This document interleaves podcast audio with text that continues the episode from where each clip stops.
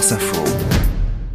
Bonjour à toutes et tous, salut Jules, salut Sergio, salut Société Simulator, salut 1237, salut Brice. On est ensemble pour deux bonnes heures de, stream avec moi, avec Joey qui est de retour à la, programmation, sans Mathis qui est parti en vacances parce que c'est pas mal de temps en temps de, prendre des vacances, euh, avec Cyril aussi qui est à ma droite à la Réal et puis bien sûr Jérémy qui est avec vous dans le chat pour vous répondre.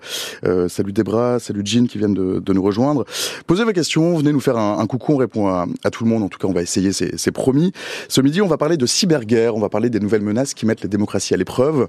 On va parler des coulisses de la cyberdéfense française. On va plonger dans le Far West numérique. On va parler d'espions, de Daesh, de fake news, de forces spéciales. Ce sera dans une première partie de stream. Ensuite, on va parler de sextorsion, de ces gens malfaisants qui forcent des jeunes, notamment à transmettre des images à caractère sexuel ou à se livrer à des actes sexuels à la caméra pour ensuite les faire chanter, leur soutirer de l'argent. Ce sera à peu près jusqu'à 13h30, puis on ira faire un tour du côté de la BD et on passera une tête dans les backstage de Star Wars avec les auteurs de Les Guerres de Lucas, récompensés par le prix France Info de la BD, d'actualité et du reportage. C'est un programme donc chargé, plein d'invités que je vais vous présenter dans un instant. Juste avant de commencer, on fonce en Afrique, en Côte d'Ivoire, pour retrouver nos deux envoyés spéciaux, Franck Ballanger et Thomas Selin, qui nous ont envoyé ce matin une petite vidéo en direct de la Cannes, la Coupe d'Afrique des Nations. Salut Ludo, salut, salut. Talk. Alors on va vous faire une petite précision. Il faut plus nous appeler Franck et Thomas, on a changé de nom. Lui, c'est Thomas Madou. Thomas Madou. Et lui, c'est Pépé. Pépé, mais Pépé ici c'est gentil, hein. c'est c'est euh, un terme affectueux. Et même à la limite, on devrait m'appeler vieux père, mais on se connaît pas encore assez. Vieux père. Ouais, vieux père. Voilà, comme ça. Et en fait, bah, déjà, je crois qu'il y a des synthés là sur l'écran, donc faut, les changer. Faut changer. Thomas Madou et Pépé. C'est Ismo, notre chauffeur, qui nous a rebaptisé. Du coup, nous aussi, on lui a trouvé un autre surnom. Le surnom d'Ismo, c'est Petit pompier, on a trouvé ça joli, ça veut dire gigolo en nouchi. Le nouchi, c'est l'argot ivoirien, ça vient de nous, qui veut dire nez, et chi, qui veut dire poil, poil sous le nez. Au début, c'était euh, des garçons costauds et après c'est devenu le langage des garçons costauds. Si on vous parle du Nushi, c'est aussi parce qu'hier on a tourné un sujet dessus et c'est super intéressant parce que ça témoigne de l'attachement et aussi du détachement à la France, ce rapport un peu ambivalent qu'entretient la Côte d'Ivoire avec notre pays au départ en France, quand on parle argot, c'est euh, surtout pour pas être compris en fait, pour euh, pas être compris notamment euh, des parents, des vieux. Ici, tout le monde parle nouchi parce qu'en fait, au départ, ça vient du fait que les gens estimaient ou alors on leur disait qu'ils parlaient mal français, donc ils ont créé leur langue à base de français, à base de, de langue africaine, et ça a donné le nouchi. Voilà. Alors autre chose maintenant. J'aime bien le voilà. autre chose, je pense que ça se remarque. On est bien orange parce que c'est la couleur des éléphants de la Côte d'Ivoire qui jouent ce soir. Ce soir, énorme match face à la RDC. Ambiance incroyable. Incroyable, demi-finale, une équipe qui ne devait pas se qualifier pour les huitièmes de finale et qui est encore là. On pense que ça va être la folie qui gagne ou qui perde. Alors déjà, pour le quart de finale, c'était dingue, avec des émotions et une énergie incroyable. Là, euh, depuis euh, la qualification, on sent vraiment que ça monte, euh, qu'il y a une ambiance incroyable dans les rues, tout le monde parle que de ça. Et nous, on a acheté le maillot. Voilà. Thomas Selin et Franck Ballanger, un pépé, un gigolo, en presque direct mouchi depuis la Côte d'Ivoire. Thomas et Franck qui viendront euh, vous raconter ici, euh, dans ce studio la semaine prochaine. Ce sera jeudi prochain, ce qu'ils ont vu lors de la Cannes, la Coupe d'Afrique des Nations. Pour l'heure et pour l'instant, nous sommes le mercredi 7 février 2024. Il est 13h à Moscou, 7h à Rio. Il est 11h en temps universel. Et il est bien sûr l'heure que vous voulez sur Twitch. Bienvenue à toutes celles et ceux qui nous rejoignent. Salut Dave, salut G1, salut Rima, salut Ishtar aussi, et re-salut Jean, que j'ai déjà salué. En 10 ans, les guerres ont investi de, nouveaux terrains, de nouveaux espaces, notamment, et de plus en plus, celui du cyberespace, avec son lot d'ingérences électorales, de virus, d'espionnage, de prise d'otages, de sabotage informatique en tout genre, et aussi forcément de nouveaux enjeux, notamment pour les États qui ont dû, vaille que vaille, s'organiser, se mettre en branle pour affronter ces nouvelles armées puissantes, organisées, il faut le dire, sacrément imaginatives. Bonjour Arnaud Coustière. bonjour. Arnaud Coustière, vice-amiral d'escadre, vous êtes un peu le père de la cyberdéfense en France. Bonjour amiral. Oui, bonjour. Vous avez commis, vous avez commis aux éditions Talendier Soldat la cyberguerre, euh, un livre que j'ai lu hier et que vous me donnez en vrai format aujourd'hui, euh, qu'on vous conseille puisqu'il est vraiment chouette, une plongée vertigineuse au cœur de l'élaboration de la lutte numérique française face aux cyberattaques. Un livre sorti cette semaine et préfacé par Jean-Yves Le Drian, ancien ministre de la Défense. Un livre que vous avez coécrit avec Aude Leroy, qui elle aussi nous a fait l'amitié de sa présence ce midi. Salut Aude. Bonjour, bonjour à tous. Aude Leroy, vous êtes grand reporter, vous êtes spécialiste des questions de défense. Oui. Et à vos côtés, côté et à tout seigneur, tout honneur. Enfin, le camarade Daz, streamer, podcasteur qui en connaît un rayon sur le sujet, qui va nous mettre tout ça en perspective. Salut Daz, bienvenue. Merci pour l'invitation. Ben, c'est un plaisir largement euh, partagé. Peut-être qu'on pourrait commencer donc par ce livre, Soldat de la cyberguerre, un livre qui débute avec euh, l'histoire d'un militaire de carrière, fils de militaire, petit-fils de militaire. Ce militaire, euh, c'est vous, amiral. Vous avez connu les flots, vous étiez sur le Foch, sur le Clem. Qu'est-ce qu'il y a de commun entre un porte-avions, la rade de Toulon, Saint-Cyr-l'École et une cyberattaque, par exemple? C'est un peu contre-intuitif. Oui, non, c'est pas contre-intuitif. C'est une carrière, c'est une aventure humaine, c'est un ensemble de rencontres qui vous ont fait soit grandir. Et puis, oui, j'ai fait j'ai fait l'école navale. Je suis un marin. J'ai passé beaucoup de temps à la mer. Puis, bah, plus vous vieillissez, moins vous naviguez. Et donc, ma deuxième dominante de carrière, qui est plutôt euh, le numérique, est devenue quelque chose de, de primordial. Et puis, euh, j'ai eu la chance en 2008 d'être au bon endroit au bon moment et qu'on me fasse confiance et qu'on me confie ce dossier de création des capacités cyber du ministère des Armées, puis de commandant de celle euh, de celle des armées. Et c'est amusant parce que je pense qu'il y a une certaine analogie entre le domaine numérique et le domaine de la mer. Euh, pourquoi? Parce que ce sont des mondes fluides en permanence, en, ébullition en permanence, ça bouge en permanence. C'est des endroits où il y a des zones cachées mal orturées. On a le dark web, on a les grands fonds, euh, les grands fonds marins. C'est des endroits où il y a des dynamiques qui vous échappent. Que face à une tempête, quelle que soit la taille de votre bateau, hein, vous composez, vous n'allez pas en, en frontal. D'ailleurs, dans mon livre, vous avez quelques épisodes un peu marquant de, de, de mer. Euh, quand on est face à ça, euh, on compose. Donc le numérique, pareil, il y a des il y a des lignes de force, il y a des gens qui sont beaucoup plus puissants que vous dans cet espace. Bah, faut arriver à trouver la voie qui garantit vos intérêts, votre sauver et votre, et votre survie dans ce monde. Donc euh, je trouve ça assez rigolo. Et puis c'est pareil, c'est un, un, un, moment dans le dans le numérique, il y a beaucoup de débats sur les cadres juridiques, sur la façon de réguler. ça avance pas très très vite. Dans le monde maritime, faut pas oublier que ça a mis 300 ans à peu près pour que les nations se mettent d'accord pour endiguer la piraterie. La seule chose, c'est que dans le numérique, on n'a pas 300 ans, vu la vitesse à laquelle cela évolue et vu la dangerosité de cet espace euh, qu'il suffit de lire aujourd'hui tous les journaux. Comme. Aude oui, mais euh, en fait, je pense que c'était la bonne personne euh, au bon moment, puisque as, tu avais l'expérience, euh, je me permets de le tutoyer, hein, parce qu'on a un peu travaillé ensemble depuis longtemps. Et non, c'était parfait. Enfin, franchement, c'était c'était bien. Enfin, c'est un des pionniers parce que Arnaud n'était pas tout seul. Oui, n'était pas tout seul. C'est pour ça que le, titre du livre aussi, euh, j'ai bien, voulu marquer soldat, parce que soldat et cyberguerre, ça renvoie bien à la notion du militaire en uniforme. On n'est pas les seuls dans l'État français à faire de la cyberdéfense. Hein. Vous avez bien sûr tous les services de renseignement qui ont un cadre d'action particulier, c'est les actions secrètes.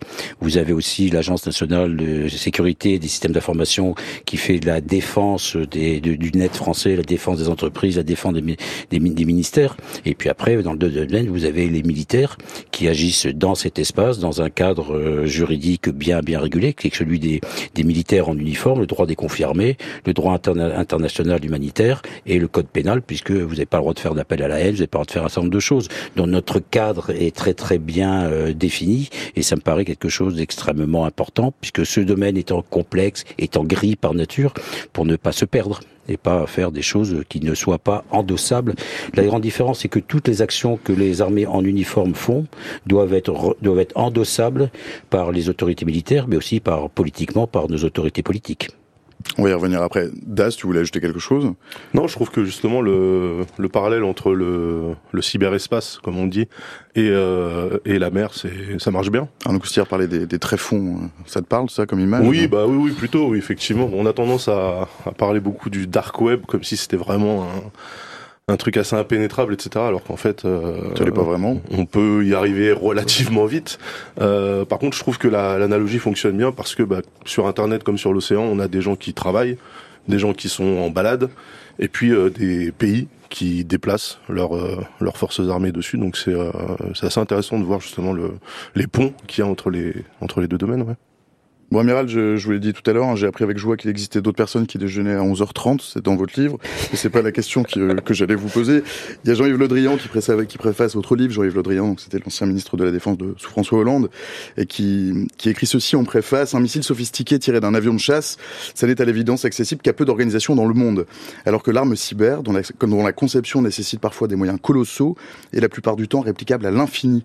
C'est ça le nerf de la guerre, c'est l'accessibilité Oui, c'est en fait c'est l'image qui met qui met en avant, c'est-à-dire qu'un un malware, un virus, qui est un qui est, qui est un programme informatique qui permet d'obtenir des effets à l'intérieur d'un système, euh, à partir du moment où il a été utilisé, à partir du moment où il a été vu, à partir du moment où il a été décortiqué par les sociétés de sécurité, ça devient quasiment une espèce de bien commun des hackers. Donc euh, c'est un c'est un milieu qui est marqué par la prolifération.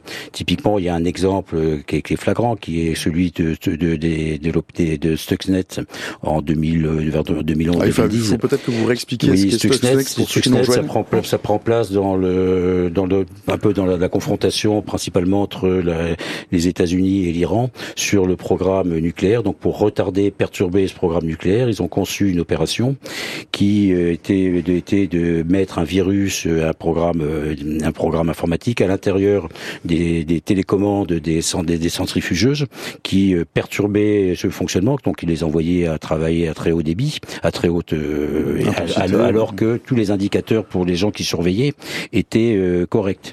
Donc ça, ça a bien marché. Ce qui est intéressant, c'est que ça, ça, se passe quand même au cœur du cœur du cœur du sanctuaire iranien, mm. donc dans des réseaux totalement isolés. Donc ça montre qu'une opération cyber, bah, là, il a fallu combiner avec d'autres choses pour arriver à porter cette l'arme informatique, le, ce virus, au cœur de ce de, de, de ce système.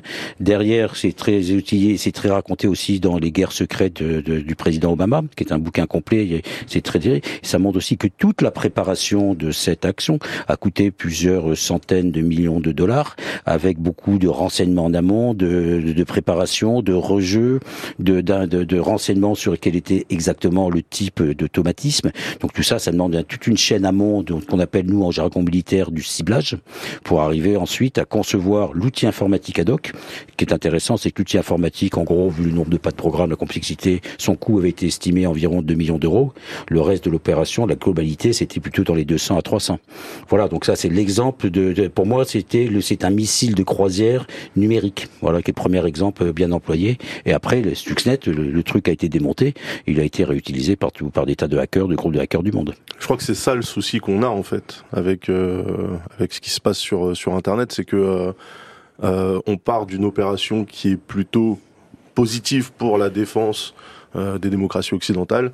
Et euh, tout cet argent investi, donc potentiellement par les Américains ou, euh, ou leurs alliés, peuvent ensuite, une fois que ça a été utilisé une fois, finir dans de mauvaises mains. Alors qu'un missile, pour reprendre le, la métaphore de, de Jean-Yves Le Drian, une fois qu'on le tire, on l'a tiré, il explose et c'est terminé. Il peut pas être récupéré puis renvoyé, en fait, euh, retourner à l'envoyeur pour, euh, voilà, pour, causer des dégâts. Quoi. Oui, totalement. Mais ça fait, je pense, euh, partie des responsabilités euh, des démocraties, bah, d'utiliser cette arme parce que c'est un armement comme un autre, mais avec un certain nombre de choses qui fait en sorte que les outils ne, soient pas laissés, que les outils disparaissent ou qu'il n'y ait pas de traces et qu'ils puissent, puissent pas être être réutilisé. Quoi. c'est, c'est, c'est, vraiment, je pense, euh, la grosse différence entre une démocratie qui fait des opérations dans l'espace numérique et qui est quand même de pas de, ne doit pas jouer aux apprentis sorciers et donner ensuite à, tout le monde les moyens de, de leur tirer dessus. Quoi. Mais, mais là, ça a été le cas justement. Avec, bah, avec Stuxnet ou avec oui, avec Stuxnet, c'était le cas. Avec les révélations Snowden aussi, c'était le cas. Euh, je pense que certains grands alliés devraient mettre davantage de déontologie dans leur utilisation de l'espace numérique. Alors, vous parlez de déontologie, on fait la guerre. Euh, alors, il y a un droit de la guerre, bien sûr. Après, euh, il semble quand même. Il y a des règles. Alors, il y a quelques règles. Euh, on s'en affranchit parfois, et notamment dans cet espace-là, il me semble, non? Bah oui, c'est quand même le royaume de la piraterie, hein, quand même. On peut dire ça, je pense. Oui, mais je veux dire dans l'espace, euh, dans l'espace physique, la guerre, la guerre, elle est limitée à un théâtre. Euh, voilà, elle est bien, elle est bien encadrée, donc elle est pas. Les, les, les, munitions, les armes sont dans, en général, euh, dans, en gros, confinées dans ce théâtre. Il peut y avoir des, des, des choses. Là, le problème du numérique, c'est la, la, la, la, la prolifération. C'est pas, c'est pas lié au théâtre. C'est sur l'ensemble du monde. Vous prenez typiquement les attaques, pas les attaques, mais le WannaCry, qui est un virus qui est sorti. Euh, c'est notre Petia plutôt qui est sorti d'Ukraine voilà les deux, et qui ont été perturbés des, des, des, des sociétés, euh, notamment Renault en France, qui, qui ont été victimes alors qu'ils n'étaient pas du tout, du tout, du tout attaqués ni ciblés.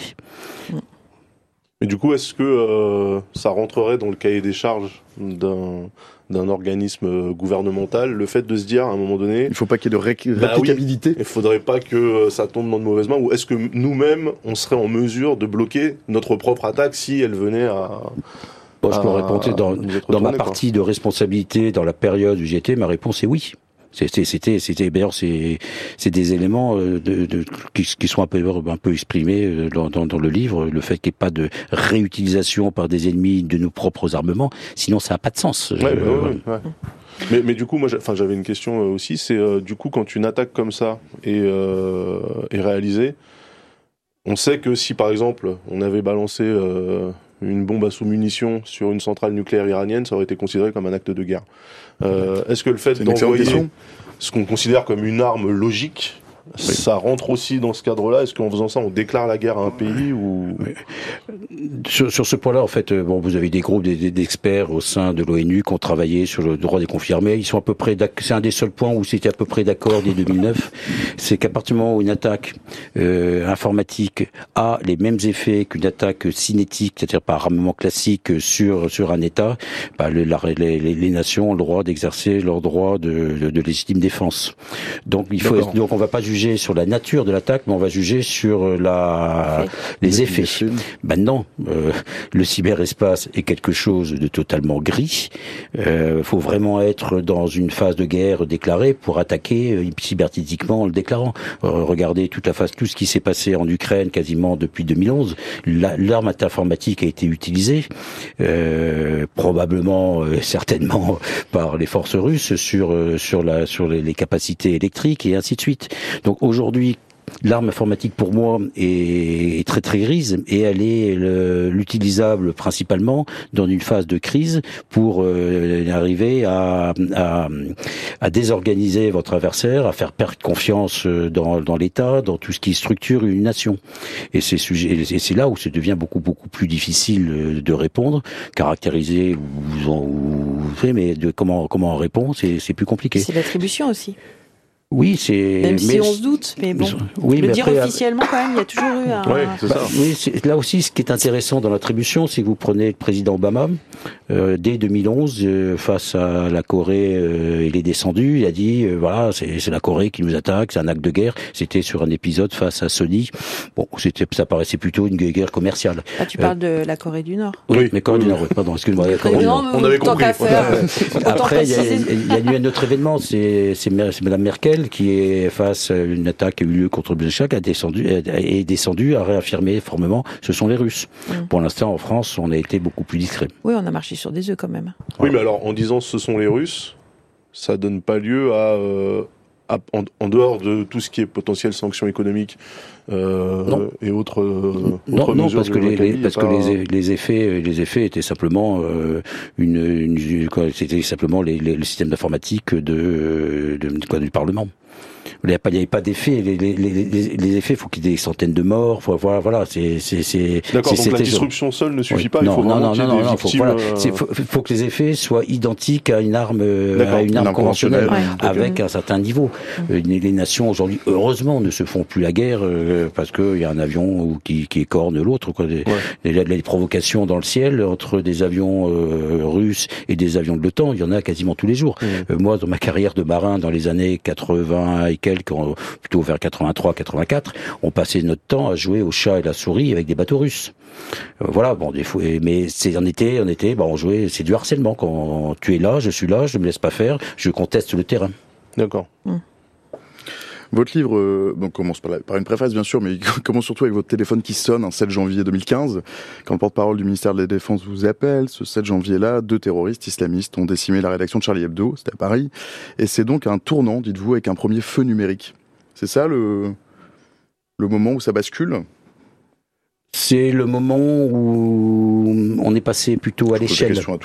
C'est plutôt à l'échelle parce que 2015, euh, bon, bien sûr, il y a les attentats un peu de quelques années avant de Mera, donc je pense que tous les toutes les conclusions n'ont pas été faites et notamment euh, le, la, la, compréhension que euh, Al-Qaïda avait conceptualisé dès les années 2009 l'utilisation de la propagande pour déstabiliser, pour rejeter la théorie du chaos. Donc euh, 2014, nous on avait déjà déployé des, capacités d'observation du net en, langue arabophone et francophone. Donc on connaissait, euh, voilà. Donc pour, pour ça que ça a été un traumatisme. Pour moi, c'était passage un peu passage à l'échelle, ça allait mm. au-delà. C'était, euh, mais puis c'était quand même un symbole, quoi. quand même dans, en France, euh, dans le pays de la liberté de la presse, euh, deux journalistes, plusieurs journalistes qui se font tuer, puis ensuite l'affaire de, du supermarché. C'était une rupture pour nous. C'était vraiment une, rupture. Et ensuite, il y a eu deux conjonctions de choses, bien sûr, là, cette propagande, et puis en parallèle, la, la marche, la, la, marche qui a rassemblé plusieurs milliers, millions de personnes à Paris. Et et dans la foulée, mmh. un, un, déferlement d'attaques informatiques de faible niveau, ce qu'on appelle du défacement, c'est-à-dire que vous mettez un drapeau sur le site internet. Mmh. Euh, vous, là aussi, c'est pas très compliqué. Quand vous tombez sur une ferme de serveurs qui, qui héberge 300 sites, et eh ben vous avez 300 drapeaux qui vont. Donc vous avez donc il y avait des sites euh, institutionnels qui ont été touchés, mais sinon beaucoup de pizzerias, beaucoup de, de, de voilà. Donc, donc pour le ministère de l'Intérieur, c'était un peu euh, le signe d'une grande manifestation. Donc là, on, on a déclenché notre première cellule de crise face à une attaque extérieure réelle, parce que ce que l'on avait peur, c'est que ce genre de choses cache euh, des choses plus compliquées de tentatives de pénétration. En fait, c'est à ce moment-là que journalistiquement, euh, la, cyberdéfense est apparue. Parce que jusque-là, elle s'était montée euh, de façon secrète, quoi, de façon... voilà, on n'en parlait pas trop. Donc, Presque clandestine, quoi. Euh, non, non, non, non, absolument pas clandestine. discrète, parce que c'est pas discrète. C'est le mot. Non, mais c'est le non, mot. Non, c'est le mot. Euh, pourquoi? Parce que c'était une matière euh, sensible. Ouais, pourquoi? Parce qu'on a faut apprendre aussi, il faut être modeste. Hein. typiquement, pourquoi c'était sensible? Puisque le livre, l'intérêt du livre blanc 2008, c'est qu'il demande au chef d'état-major des armées, donc aux militaires en uniforme, de développer une capacité d'action informatique offensive en appui aux opérations. Donc on ne lui demande pas de développer les capacités de renseignement pour entrer dans le système d'information d'un organisme, on lui demande de faire des effets. Voilà, donc typiquement euh, neutraliser, neutraliser un système radar avant le passage d'un raid. Mmh. Donc c'est quelque chose de beaucoup plus pointu qu'un peu comme tout à l'heure raconté pour Stuxnet. Vous avez l'acte informatique du hacker, bah, c'est la balle, et puis après vous avez tout le montage de l'opération pour produire l'effet dont vous avez besoin au moment de la manœuvre tactique. Et ça c'est compliqué. Et c'est pour ça que très très vite dès 2009, on a mis une petite petite cellule expérimentale pour apprendre et pour apprendre comment on se coordonne avec les, avec les opérations qui ont lieu sur le terrain. Ça s'appelle l'anticipation intermilitaire et c'est pour ça qu'en fait, quand il y a eu 2015, euh, bah, ils étaient prêts en fait. Hmm. Et donc du coup, euh, ils pouvaient euh, réagir hmm. ultra rapidement. si, si, tout le mouvement consiste à se prémunir de potentielles agressions de la part d'États identifiés, comment ça se passe quand on se retrouve face à Al-Qaïda qui est une nébuleuse, qui est étatique il y en a un petit peu partout? Là, là je, je réponds pour le bouquin, on en mm. parle dans le bouquin. Euh, on, observait la propagande euh, qui était principalement anglophone, qui a dû commencer dans les années 2010-2015, et puis on a pu à, Donc sur les forums, sur, les forums, ainsi de suite, voilà, exploser mm. une propagande à partir de 2014. Euh, donc là, l'idée, c'est c'est pas d'aller parler, des, faire de la déradicalisation sur les idées. Ça, mmh. c'est pas, c'est pas le boulot des militaires. Donc l'idée, c'était de, de mettre un sort de bouclier de protection, puisque cette propagande, on savait très bien d'où elle partait, hein, elle était tout à fait cartographiée, pour empêcher, empêcher les messages d'atteindre la population, la population française. C'était ça. Euh, il faut savoir qu'en 2014, euh, quand même, euh, le, vous tapiez sur le net, c'était que vous ne vous tombiez quasiment que sur de la propagande terroriste d'Al-Qaïda ou, ou, de Daesh. Donc il fallait fallu aller ré réoccuper le terrain par euh, en allant bah, sur comme eux hein, sur les réseaux euh, sociaux avec, des, bataillons d'avatar euh, voilà et avec, et avec un cadre juridique très clair parce qu'on n'a pas le droit de faire de, voilà, mais, mais, ce, qui est, enfin, ce qui est notable pour nous publics, c'est que cette propagande, c'était principalement pour Al-Qaïda et Daesh des vidéos. Mm. Ces vidéos-là, en fait, ils ont ils sont pas mis à acheter des serveurs pour et des CDN pour stocker leurs vidéos, donc ils utilisaient des services de vidéos qui étaient bah. qui avaient pignon sur rue, comme YouTube, par exemple. Oui. Oui, bah, comment est-ce que la France, par exemple, euh, contacte Google, puisque YouTube appartient à Google, ah pour lui bah. dire bon, bah là, maintenant, faites quelque chose. Disons euh. que le sanctuaire numérique d'Al-Qaïda était, en, était en Californie. Voilà, c'est ça. Donc il a fallu un petit peu de temps pour que, euh, là aussi, il y, a eu des actions étatiques. Donc là, c'est par voie diplomatique ou est-ce que potentiellement... Il y, a eu des actions diplomatiques, de relations d'État à État, et puis bah après, vous savez, contacter les gens de Google ou d'ailleurs pour expliquer à leur patron que c'est des crimes contre l'humanité. Oui, nous, on a, on a, on a, utilisé. Personnellement, j'ai utilisé certains, certains de mes réseaux qui via des cabinets d'avocats euh, de la côte ouest pour aller voir en disant attendez, voilà, voilà la réalité. Et tu sais, à partir du moment où on montre aux gens la réalité, parce que là c'était des crimes contre l'humanité. Euh, faut vous rappeler les, les vidéos. Il y avait des vidéos, je sais, à vomir. Quoi. Je, je, je, je m'en suis tapé un paquet. Mes, équipes ont quasiment vécu dans cette ambiance pendant très longtemps. Euh, quand vous allez montrer ça euh, par des, des avocats euh, californiens ou à des qui, qui, travaillent sont très proches, bah ça simplifie, ça simplifie. Nous, moi, mon, notre but c'était de faire en sorte que cette propagande euh, n'atteigne pas. Faire une, faire supprimer une vidéo 48 heures après ou 72 heures après, ça sert à rien. Elle a mmh. touché. Donc nous, c'était en quelques minutes. Typiquement, je raconte quelques histoires de où les idées c'était de, de, de, de, faire des faux des, des faux des faux euh, documents non pas avec des, des articles, mais simplement avec euh, d'autres documents pour noyer dans la masse. Non, non, vous faites un faux document qui pèse 60 60 euh, mégas, il y a rien dedans.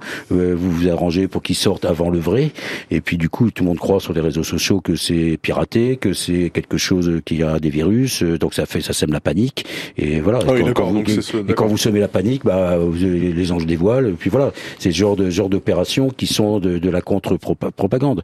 Mmh.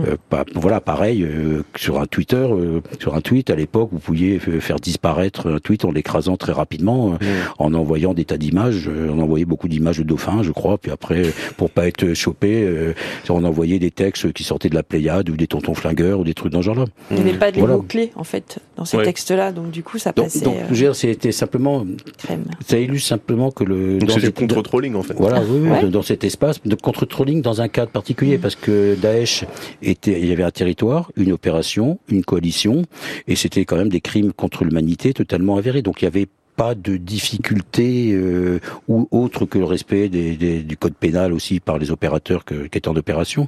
Donc c'est beaucoup plus compliqué de répondre à une ingérence d'origine russe ou autre mmh. chose. Je vais poser le chat parce qu'il y a des, copains qui nous ont rejoints. Salut Julo, salut Caradoc, salut Jetset, salut Jimmy, salut. Kotal qui, qui pose une question. Il fait bonjour. Quelles sont les mesures prises pour lutter contre la désinformation russe sur les réseaux sociaux comme Twitter, X entre autres? Qui veut euh, ben, Il y a euh, Florence Parly, c'était en 2019, qui était ministre de, la Défense, euh, a officialisé euh, la doctrine de la L2I, la lutte contre informatique d'influence. Et à l'état-major des armées, il y a un an et demi, à l'été, ils ont créé une cellule et donc ça, tout ça, c'est le volet euh, euh, communication et ouverture. Mais derrière, et là, je te laisse euh, la parole, mais il y avait déjà des choses. Non, mais là, sur le, sur le, on n'est pas en guerre avec les Russes, donc euh, les armées sont pas forcément en première ligne. On n'est pas en guerre contre les Russes, ce sont pas nos copains les plus proches non, en ce moment. Non, pas en ligne, en première ligne sur sur sur sur, ce sujet. Euh, D'abord, le, le, gouvernement a mis en place euh, il y a deux, un peu, 18 mois maintenant, une agence qui s'appelle Viginum, mm. qui est chargée d'observer toutes ces ingérences qui attaquent les intérêts ou l'État français, qui, qui a dénoncé un certain nombre de d'actes de manipulation, de désinformation menés par, les Russes récemment. Euh, Viginum travaille avec l'ensemble des autres composantes du ministère qui ont plus de moyens techniques que, lui, et l'État a à sa disposition un certain nombre de, palettes pour euh, répondre. Bon, maintenant, moi, je suis plus en activité. Je dirais simplement caractériser une, opération d'influence euh, d'origine étrangère ça se fait. Euh, on a des, des, capteurs sur les réseaux sociaux, il y a du big data, il y a du traitement de l'information. C'est une priorité pour l'État français et les différents services. Euh, oui. Après, la façon de répondre, euh, bah, l'État français va répondre avec tous les moyens à sa disposition, de diplomatiques, policiers. Euh, si ça devient trop important, bah, éventuellement euh, de, la, manœuvre militaire ou de l'avertissement militaire. Et puis euh, il y a des services euh, qui font des actions secrètes. Donc l'État a une palette de réponses dont une partie ne sera pas forcément revendiquée ou mis au milieu. Mais c'est dans cet espace-là, c'est comme dans les autres espaces, à peu de choses près, les mêmes règles s'appliquent, c'est un petit peu plus compliqué parce que c'est très gris et qu'à bout d'un moment, bah, les gens ont, le droit de penser ce qu'ils qu'ils veulent et c'est là où ça devient un tout petit peu plus compliqué. Das, t'as Caléo qui te demande ce que tu fiches ici. Il s'instruit. On discute d'internet. On, discute des internets. On discute des internets, donc c'est un petit peu, euh, un petit peu mon dada. On, s'est dit que c'était un invité qui convenait bien. Euh, comme dans tous les conflits modernes, la guerre qui vient d'éclater au Proche-Orient se joue aussi sur le sur le cyberespace, sur les réseaux sur les réseaux numériques sociaux. Euh, mais on n'a pas encore vu de cyberattaque de grande ampleur. Qu'est-ce qui se joue sur ce théâtre-là? C'est un théâtre particulier? Je sais pas d'ailleurs, est-ce que, est-ce que le, dans le, dans le cyber, on appelle ça aussi un théâtre d'ailleurs? Oui, oui. je, peux, je, je, peux, je, peux, répondre pour euh, tout ce qui est la, la vision occidentale. Oui, c'est un théâtre, c'est un théâtre euh, plein, comme vous avez un théâtre maritime, un théâtre aérien. Je vous coupe, Amiral. Il y a Caléo qui dit je ne suis pas contre du tout. Il est très content que tu sois là. Pardon, merci, Amiral. Merci, Caléo. Vous oui, moi, moi, aussi, je serais content d'avoir ça. Il est très content d'air. Ça change un peu des interlocuteurs habituels. Oui, oui, c'est considéré comme un théâtre, c'est considéré comme un milieu. Euh, le numérique, et depuis que Internet s'est connecté tout le monde, est un milieu dans lequel nos activités se déploient pour le mieux, pour, pour des tas de volets positifs, puis il y a un volet négatif euh, par manque de régulation. Mais c'est quelque chose dans lequel il faut rester optimiste. Je veux dire que la cybersécurité, c'est très pas inquiétant, mais quand on regarde tout ce que, que le net euh, permet, euh, c'est assez, assez, intéressant. Puis quand on regarde le nombre d'heures par jour qu'on passe sur dans, dans, le monde numérique, c'est un, donc c'est un vrai, un réel milieu, avec euh, bah, de côté des nocifs, des attaques informatiques euh, techniques, puis après tout ce qui sont les attaques informationnelles, et puis dans les attaques informationnelles qu'on va encore plus loin, c'est tout ce qui est la désinformation, tout ce qui est l'utilisation de l'IA générative qui fait qu'en sorte aujourd'hui, bah, on est plus sûr qu'une information numérique soit soit soit soit vraie. Donc il faut arriver à avoir des garanties de véracité. De et puis c'est un milieu où vous avez toutes sortes de manipulations de par des par des myriades d'acteurs qui sont qui, qui s'interconnectent entre eux, qui travaillent en, en commun ou en commun et ainsi de suite. Mais comment est-ce qu'on caractérise du coup une euh, vraie volonté euh, d'attaque? Avec des gros guillemets hein, mais par exemple au lendemain euh, de l'attaque du Hamas euh, sur sur Israël on sait qu'Israël a acheté des espaces publicitaires et qu'on s'est tous retrouvés très souvent avec des pré-rolls qui vantaient Israël et la réponse potentielle que le pays allait, allait, allait faire sur YouTube en fait. Est-ce que ça, nous on le voit, on se dit ok, il y a clairement une opération de communication qui est en cours.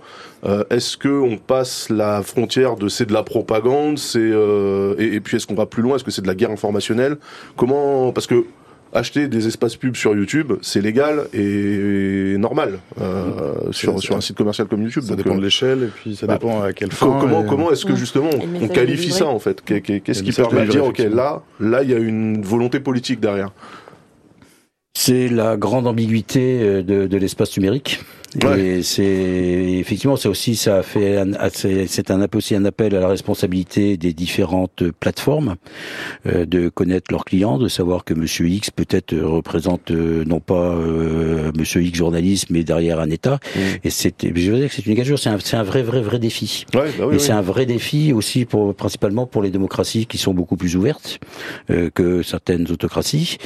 oui, oui, c'est j'ai, j'ai pas la solution, il n'y a pas de solution évidente. Sinon atteindre un bon niveau de maturité, de vigilance euh, de face à, face à l'internet et face à, aux différents acteurs. Sur, sur une opération comme ça, quelle réponse le gouvernement peut avoir? Aucune. En fait, c'est de la pas officiellement en tout cas. C'est de la com. Ouais. Euh, elle est légale, les espaces ont été achetés légalement par des entités qui ont pignon sur rue, donc euh, on peut rien faire à part euh, voir le truc arriver en fait. Et donc potentiellement, est-ce que si on avait une organisation terroriste comme Daesh ou Al-Qaïda qui essayait de polisser, parce que eux, c'est vrai que leur façon de faire de la propagande, c'était un peu... Euh... Oui, hein c'était un peu crado dans tous les sens du terme. On voyait les ficelles en plus de voir autre chose et, euh, et c'est pour ça que évidemment c'était euh, il fallait absolument censurer ça. Mais le jour où des, vidéos de décapitation, ce voilà, genre de choses. Hein, le, jour où ces gens-là décident de lisser leur discours pour faire un truc qui fonctionne et qui soit pas repéré en fait par tous les organes de, modération de toutes les plateformes, qu'est-ce que nous on peut faire en tant que euh, État français pour protéger la population de ça en fait Enfin, faut déjà qu'ils se réorganisent. Euh. Oui, alors, mais on peut pas, on peut pas seulement compter sur le fait que euh, oui, oui. on n'est pas à l'abri d'un DH2. Ouais, on ne peut pas compter sur le fait qu'en fait, ça soit des amateurs sur plein de sujets et que du coup, ils aient pas, euh, ils aient pas la présence. Mais d'autant qu'ils sont de... pas si amateurs que ça. Non, vous non, exagérez. Non, de... non, oui. non, mais euh, non, non, non, mais, mais, non, mais bon, ce que voilà, je veux dire, c'est qu'ils étaient un peu grossi au début. Ouais. Après, c'est devenu plus fin tout de même. Oui, c'est ça. Ils se sont super bien euh, ils ont organisés pris le pli, quand même, hein. et euh, c'était très organisé en fait. Euh, le, le, service, euh, la, la cyberdéfense a été face à, à, des gens qui étaient au, notamment au CHAM et qui, qui quand même avaient toute une organisation, une hiérarchisation et un savoir-faire numérique, quoi. Et quand je dis il faut qu'ils se reconstituent, c'est que vous voyez, c'est le côté matériel en fait. Oui, bien sûr. Non, mais enfin là, on parlait de, de Daesh, mais ça pourrait être n'importe quel autre mm. groupe terroriste avec des visées politiques, puisque c'est ça qui les caractérise. Hein. Non, non, non, mais j'ai la complexité euh, laisse un peu, je sais pas, la, complexité pour résoudre ces genres de sujets laisse un peu pantois.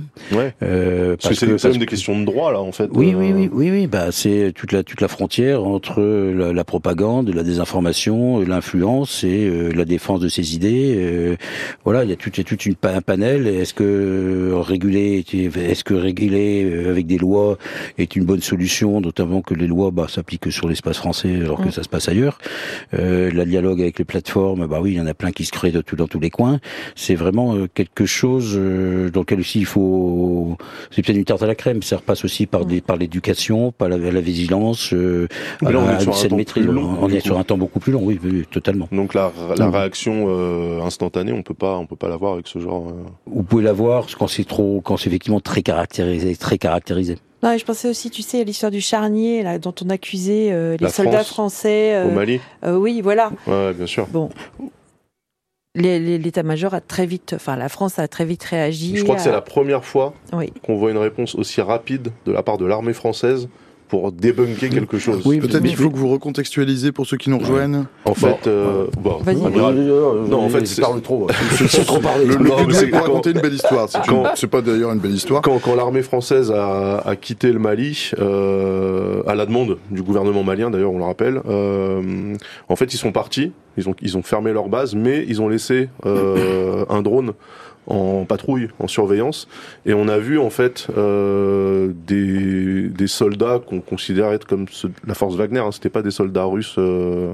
Oui, puis il y avait, je crois, des soldats africains. Aussi. Il y avait des soldats africains qui, euh, qui, qui en fait, ont, voilà, qui, qui, qui, sont retrouvés à, à enterrer des corps et à faire comme s'il venait, en prenant possession de la base euh, quittée par la France, il venait de découvrir que les Français avaient enterré des corps. Sauf que manque de bol, l'armée avait laissé le drone en, station au-dessus, et du coup on a vu euh, les forces partir, les autres arriver, enterrer les corps en question, et puis ensuite faire comme s'ils tombaient dessus par hasard. Mm.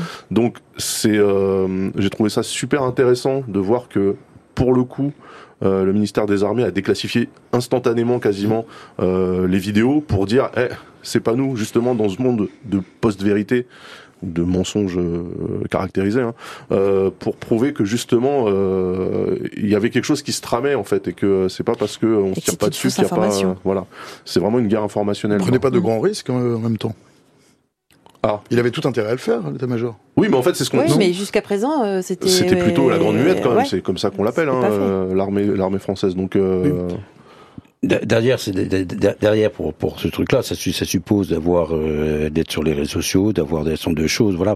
Donc une certaine maturité. Tu as dit tout à l'heure, la, la, la, doctrine en matière de lutte informationnelle a été, a été en place, euh, a été annoncée en 2019. Donc c'est le fruit de toute cette montée. Euh, 2013, j'avais moins d'une dizaine, une petite quinzaine de personnes parce qu'on avait déjà été engagé sur les réseaux sociaux.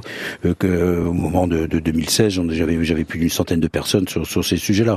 Euh, savoir après comment c'est le côté comment réagir qui est le plus compliqué. Trouver des informations ou ainsi de suite, euh, c'est ça qui est. J'imagine que quand euh... et si il y ça ouvre aussi au sein du ministère des Armées des tas de métiers euh, intéressants, aussi bien des métiers de hacker. J'allais vous poser la question. Il y a, quoi euh, Qu'est-ce qu'on a comme équipe Il y a des profils qui sont très très différents. Bah, ça, va, ça, va, dépendre entre sur les équipes qui vont faire de l'attaque informatique pointue, c'est-à-dire de, de l'offensif. Hein, je parle pas du défensif. Le défensif, vous avez exactement les mêmes métiers que dans le monde civil. Il n'y a pas de différence entre défendre des réseaux du ministère des Armées ou défendre des réseaux de, j'en sais rien, EDF, euh, sinon la complexité, la diversité et la taille. Je crois que le ministère des Armées est l'organisation la plus complexe en Europe. Vous avez de la haute technologie, des sous-marins, des trucs dans ce genre-là, vous avez des hôpitaux, vous avez des, des hôtels, vous avez des tas de choses. Euh, par contre, l'offensif, il y a deux choses. Quand vous faites une opération offensive, vous avez besoin bien sûr de, de gens qui font, qui fabriquent le mal, qui fabriquent l'outil informatique, donc des, des ingénieurs ou des ou des ingénieurs innovants parce qu'il faut arriver à trouver l'endroit par où passer. Et puis vous avez des gens qui sont responsable du côté fonctionnel. Pour attaquer un bateau, bah faut trouver l'endroit intéressant pour attaquer. Et vous n'allez pas attaquer typiquement l'endroit le plus protégé. Vous allez essayer de chercher, la, de trouver la faille. Vous voulez attaquer un bâtiment, euh, bah, et pour neutraliser un certain nombre de choses, la climatisation, c'est quand même pas mal. Parce que quand la climatisation tombe, bah, au bout d'un moment, il n'y a plus rien qui fonctionne. C'est généralement beaucoup moins protégé que euh, le système d'information ou le système de production ici, ainsi de suite. Euh, ça, c'est pour la partie. Quand vous êtes dans la partie informationnelle, bah, fait une combinaison des deux. Vous avez besoin de gens qui soient des très très très très bons bidouilleurs informatiques qui connaissent bien les architectures des réseaux sociaux pour savoir bah, comment je passe, comment j'observe, où est-ce que je peux trouver. Et puis derrière des gens qui sont plutôt euh, des sociologues, qui sont plutôt viennent plutôt des, des sciences sociales, euh, géopolitiques et qui donnent du sens, qui sont capables de, de, de, de comprendre le, le comprendre le, globalement. Mais tous dans les deux domaines, hein, c'est innovation innovation technique et innovation d'usage ou innovation tactique pour garder, essayer de garder ou reprendre l'ascendance sur euh, sur sur euh, quelqu'un qui est en face et lui aussi en face d'innovation. Extrêmement agile, quoi. Des sortes de géo trouve tout. En fait, c'est vrai qu'on on a tendance à réfléchir à ce à ce domaine-là en, en parlant uniquement de la pure compétence technique et technologique, alors que l'ingénierie sociale, elle joue à plein. C'est ce que dit Modeste, hein, le fameux social engineering. Bien sûr, bien sûr, parce que euh, dans, dans, dans, le cas, par exemple, de... Tu peux euh, expliquer peut-être en un mot ce que bah, c'est L'ingénierie sociale, en fait, c'est... Euh, c'est faire en sorte de réussir à porter une attaque sans moyens techno. C'est-à-dire que si on prend le cas de Stuxnet et de l'usine iranienne, l'usine iranienne n'était pas connectée à Internet et regardait pas Il y a un moment, il faut un élément humain. il faut qu'il y ait quelqu'un qui trouve une clé USB euh, par terre et puis qui décide de la mettre, voilà, de la mettre dans son dans son terminal au travail et qui permette en fait de de, de porter le vecteur euh, euh qui euh, ensuite va faire tomber le le le, système. le, système. Et on a vu là récemment, très récemment, le cas d'une personne qui s'est fait escroquer dans un faux appel téléphonique avec des faux collègues en deepfake. Ouais. À Taïwan, euh, il me semble ouais, ouais que c'était il y a deux trois jours. Euh, ouais, c'est très très, très très récent. Avec des dizaines de millions. Euh, voilà, c'est-à-dire que lui, ont été... en fait, on, on sait que euh, l'ingénierie sociale, par exemple, c'est quand euh, des pirates pénètrent, par exemple, une grande entreprise française, ils vont pas attaquer directement. Souvent, en fait, ils se cachent dans le réseau et ils observent qui parle à qui, comment, quelle est la chaîne hiérarchique. Et ensuite, une fois qu'ils ont une map à peu près complète de la structure de la société, là, ils se mettent à envoyer des faux emails de la part du patron à l'assistante qui demande de déverrouiller des choses. Et ça, c'est 100% des humains qui le font. Il n'y a, pas de robot derrière qui est, qui est chargé de ça. Donc, l'ingénierie sociale, c'est ça, c'est observer des aussi. petites choses, souvent. C'est des petites choses ouais. qui mènent à d'autres petites choses, qui mènent à a, un environnement parfois, de confiance. Il y a parfois des attaques qui ont été déjouées parce que euh, bah, l'assistante avait parlé euh, d'un sujet avec son patron euh, 12 minutes avant et que le mail matchait pas, ça allait pas, ou alors que la tournure de phrase, ça ressemblait mmh. pas à la personne qu'on connaît réellement. Donc c'est super important euh, le facteur humain euh, dans, dans, dans tout ça. Si, si, si, on reste juste sur simplement de la tech, euh, des devs et des virus, ça va pas aller très loin en, en réalité. Il faut, il faut que l'humain soit, euh, soit partie prenante des deux côtés d'ailleurs. Amiral. Oui, non, moi je j'aurais j'aurais pas dit mieux, mais c'est vrai que quand vous faites de l'attaque informatique, il faut à un moment donné une complexité voulue ou pas voulue pour pénétrer le réseau. Et c'est pour ça que l'hameçonnage, euh, la forme de pénétration la plus simple aujourd'hui, c'est le mail piégé. Mmh. Euh, quand vous balancez plein de mails piégés, euh, j'en sais rien sur une entreprise, il suffit d'un pour qui, qui, qui rentre et qui permette de mettre une petite tête de pont. Et après la tête de pont qui est dans, dans qui est très discrète, elle va parler à l'extérieur, elle va s'étendre. Et puis le Graal, c'est quand vous arrivez à piquer le compte d'un administrateur. Ouais. Et puis l'autre Graal, c'est quand vous prenez le contrôle de la tour de contrôle d'un réseau qui s'appelle l'Active Directory.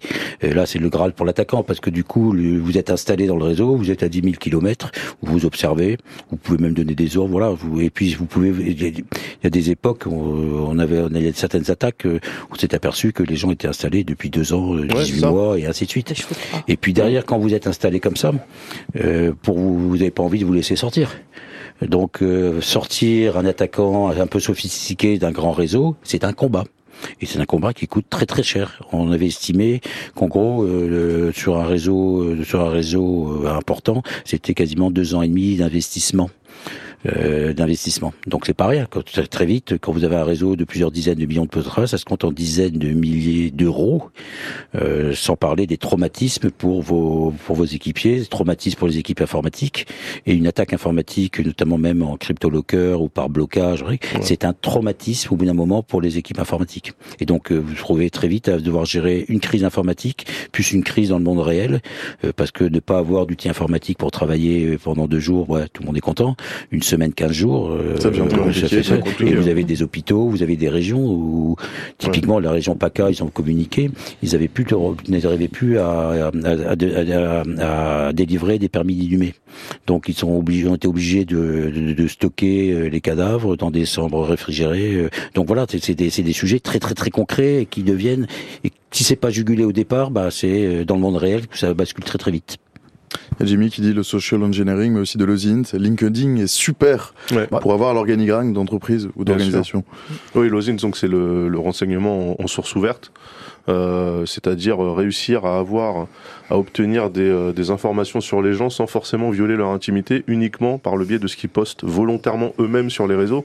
Et on voit par exemple sur Twitter les, euh, les chaînes de, de tweets du style euh, choisis euh, le mois de ta naissance qui correspond à un acteur et voilà tu dis bah moi je suis Bradley Cooper ok donc t'es né, né en juillet. voilà c'est ça. Et en fait bah et ton chiffre préféré bah, voilà en, en, fait en regroupant toutes ces toutes ces variantes on peut réussir en fait à avoir la date de naissance le lieu de naissance le mode de vie d'une personne qu'on ne connaît pas et qu'on n'a jamais vu en fait. Et les gens sous le couvert un peu ludique ça donne à ce truc là de la même manière que en fait le plus grand défi pour les responsables de sécurité informatique en entreprise, c'est leurs propres collègues qui sont pas du tout euh, éduqués à, ce genre de menaces. Pour en revenir aux armées, à, une époque, vous savez, enfin sur Facebook et tout ça, il y a des groupes de femmes, etc., qui parlent beaucoup. Et en fait, on a donné des consignes justement pour que euh, elles soient plus discrètes pour pas donner, pour pas qu'on sache où ils habitent en fait les hmm. militaires avec leur famille euh, et, et, récupérer toutes ces informations là. Il y avait, euh, c'était super intéressant. Ils avaient justement avec la force Barkhane, hmm. uniquement en se connectant sur Strava. Oui les militaires qui faisaient leur jogging et qui uploadaient en fait leurs courses. C'était autour de la DGSE ou c'était pas Non, c'était Non, non, il y avait, il y avait non, non, il y a eu plusieurs, Parce que j'ai eu, la, même histoire avec euh, le siège de la DGSE, il me bah, semble. là, il y, a, eu plusieurs affaires, notamment y compris au Mais ça se raconte, hein, c'est rigolo. Malheureusement, c'est rigolo. Pour moi, c'est des fautes. C'est bien terminé. Ça s'est bien terminé. Oui, mais c'est des fautes de sécurité. Les, les, les gens qui partent en opération extérieure, de, de, à part de, de, sont briefés sur un certain nombre de choses. Euh, le type qui joue, qui s'amuse à enregistrer son footing alors qu'il est en opération Barkhane ou qu'il est en Liban, c'est une, je veux dire, c'est une faute professionnelle, c'est une sanction disciplinaire. Il y a un moment, faut pas, faut, faut arrêter de mettre en danger la vie de sa vie et la vie des autres et de ses familles. Voilà. Mais effectivement, c'est tous ces, tous ces montres connectées. En plus, les militaires aiment bien faire du sport. Euh, bah, voilà, il y a des mesures. En fait, de, ça délimite le, le, périmètre de la base juste en regardant les, euh, les tracés des courses, parce qu'en plus, enfin, Strava permet normalement de masquer le départ et l'arrivée.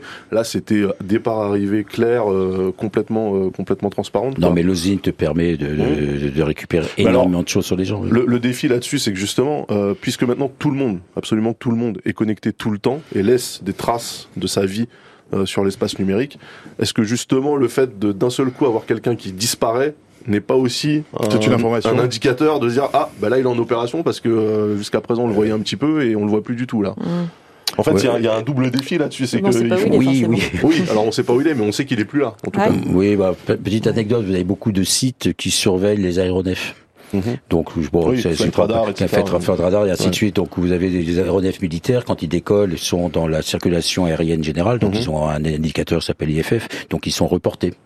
Et euh, au moment des époques sur la Libye, effectivement, les aéronefs étaient reportés quand ils rentrent en phase d'opération militaire, ils coupent. Et voilà. Donc, et on se doute que peut-être qu'ils sont là. Et puis, du coup, euh, il y avait un observateur qui a dit, oui, bon, bah, deux, deux Mirage 2000 sont en train de survoler les côtes libyennes et un observateur sur la côte, oui, ils viennent de passer, voilà. Ouais. Et donc, euh, donc un véritable défi, c'est comment, justement, avec toutes ces sources qui sont absolument légales, on sait que, par exemple, Flight Radar euh, et des sites similaires ont été utilisés, par exemple, pour traquer Elon Musk quand il prenait son jet pour faire 500 km entre le Texas et, la Californie. Donc c'est des choses qui peuvent être utiles aussi pour justement voir un petit peu, notamment avec cette volonté aussi de, de, de, de mettre en avant l'écologie, de voir la gabegie qu'on peut avoir avec euh, des, modes de transport privés polluants, etc. Donc c'est quelque chose qui part d'un bon sentiment, mais qui peut potentiellement effectivement être utilisé pour traquer bah, des Mirage 2000 qui coupent leur transpondeur au moment de, de, passer euh, en mode en mode actif. Et euh, moi, la question que j'ai à chaque fois, c'est mais comment comment est-ce que ce sujet-là est pris en charge et même compris par les personnes qui nous dirigent? Parce que c'est vrai qu'on se dit que euh, bah, on est habitué à l'administration française. On se dit c'est pas forcément l'administration la plus réactive et la plus euh, la plus en phase avec. Elle est complexe à tout le moins. oui, ouais, c'est ça. Voilà, pour pour rester effectivement. dans un cadre sympathique. et en fait, c'est un vrai défi, même pour pour nous, le peuple, d'essayer de comprendre. Mais attends, est-ce que vraiment ils ont conscience de ce truc-là? Je veux dire, si on avait dit aux militaires qui faisaient leur footing avec Strava que potentiellement ils allaient pouvoir euh, donner de l'information à l'ennemi, ils l'auraient jamais fait d'eux-mêmes. Donc, euh, est-ce que vraiment ils sont briefés? Plus que la partie sanction Je veux dire vraiment de l'éducation à, à l'outil numérique. Euh... c'est quand même un bon paquet d'années. Maintenant qu'avant les départs en OPEX, ils sont en opération extérieure, ils sont briefés mais la bêtise humaine n'a pas de limite, euh, il ne s'arrête pas. Euh, voilà. Au port non, de non, c'est pour ça.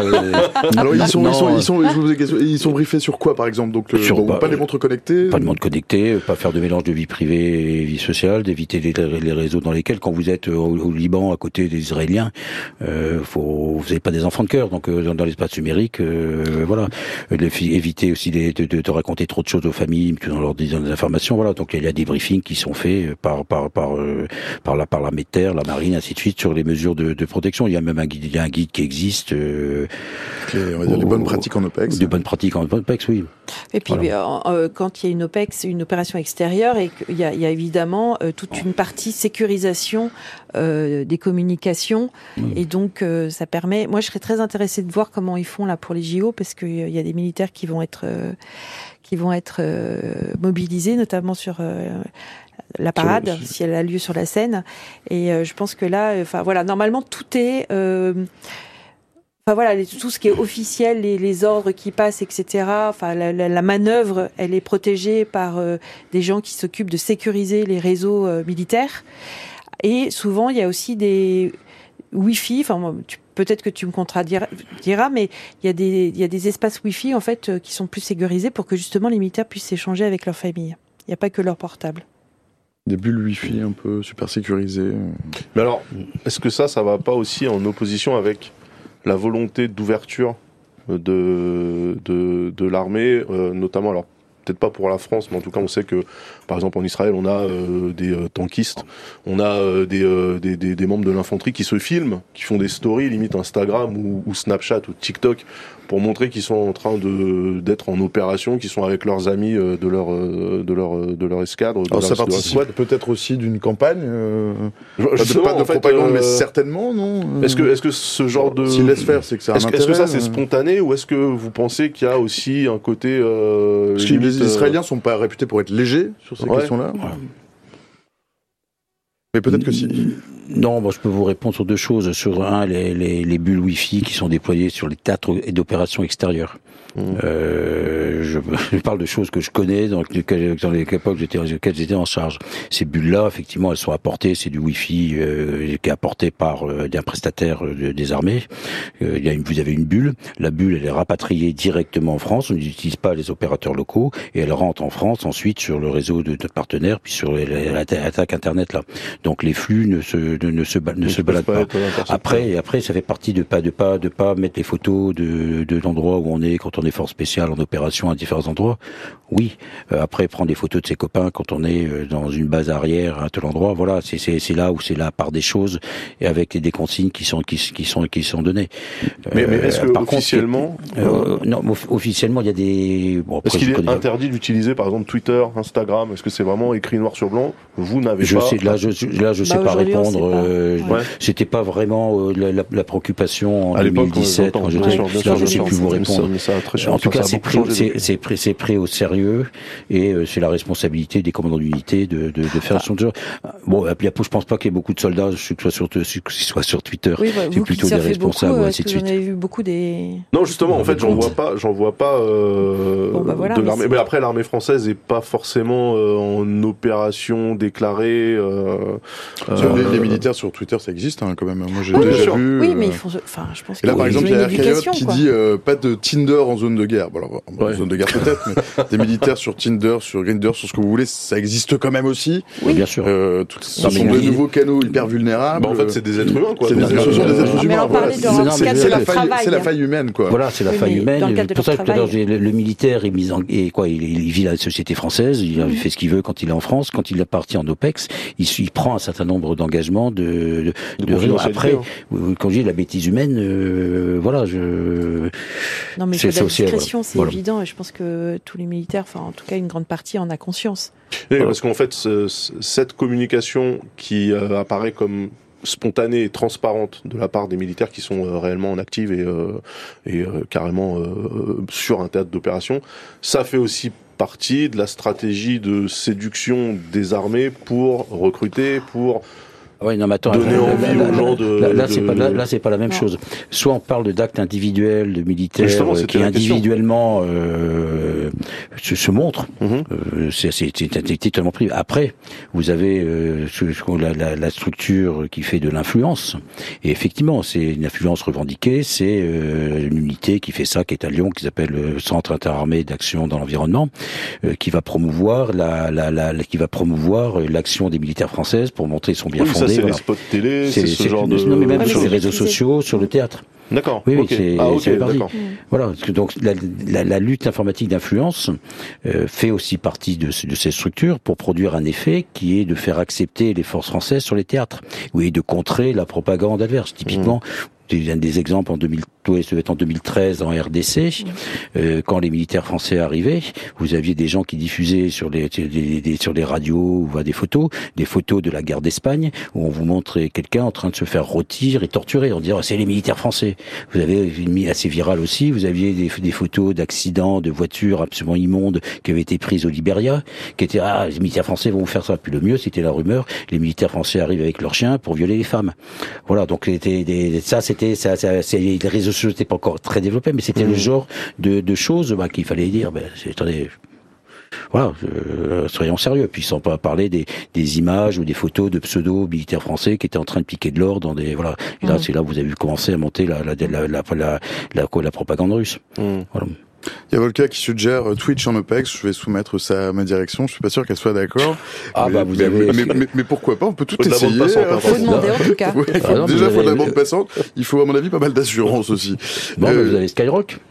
Skyrock euh, qui, a, qui, a, lancé une, une, radio euh, en partenariat avec les armées, donc j'ai oublié. Ah ouais. Pierre Bélanger, euh, Pierre Bélanger qui est très très attaché à tout ce qui est valeur de la défense, des valeurs françaises, euh, de la souveraineté numérique. vous savez, à Radio France, on est très aussi très aussi attaché aux valeurs de la République et de la démocratie. En particulier, Volca qui dit de toute façon, si c'est sensible, il y a des brouilleurs. Non, on peut pas tout brouiller il me semble. Et puis par ailleurs, si on brouille un endroit, ben, on voit que c'est brouillé, donc on, est, on sait où on est. pareil, c'est un peu le, même truc. À partir du moment où ça brouille, c'est qu'il y a quelque chose. Il y a quelque chose. Euh, Amiral, vous parlez beaucoup des forces spéciales dans votre livre et de l'utilité parfois de les accompagner d'une équipe cyberoffensive. Euh, c'est quoi cette configuration? Bah, c'était cette configuration, c'était à l'époque où euh, il fallait que les capacités cyber, à qui on avait donné beaucoup de moyens, fassent ses preuves.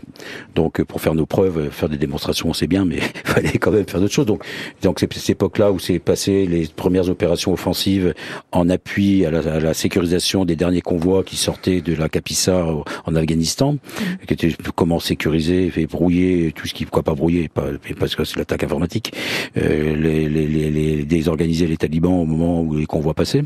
Et puis après, comment après travailler avec des forces spéciales qui, qui progressent et comment leur apporter une capacité de pénétration informatique. Typiquement, c'était un exercice où on est fait, on intégrait une équipe cyber qui était en liaison dans l'air avec sa plateforme qui était à plusieurs dizaines, centaines de kilomètres. C'était un exercice fait en France. Donc progression avec les forces spéciales sur plus de 50 kilomètres, pénétration dans une base hyper hyper protégée qui était le cœur, qui était la base, l'état-major du, du force spécial justement, avec des des, des, télésurveillances, euh, le rage des le rage des caméras extérieures, pareil, euh, des, des fausses images euh, pensées à distance au bon moment, ouverture des, des portes ou le rage du réseau interne et pénétration du réseau interne, puis in fine comment électroniquement on ouvre le coffre-fort pour prendre des photos, repartir, voilà. Donc tout s'est très bien passé, mais l'élément le, d'encore se fait choper par des chiens en sortant. voilà. Une, une, opération euh, force spéciale cyber qui s'est remarquablement bien passée. Puis les cinq dernières minutes, le canon conforme de, des opérations militaires, bah il y a un truc qui, un petit grain de sable. Là, c'était des chiens euh, qui étaient, euh, qui étaient, qui avaient été bah, bizarrement lâchés à cet endroit-là. Et l'herbe avait été coupée. Donc on les voyait bien. Mais, mais, le but c'était de, on, on, avait demandé quand même beaucoup de moyens.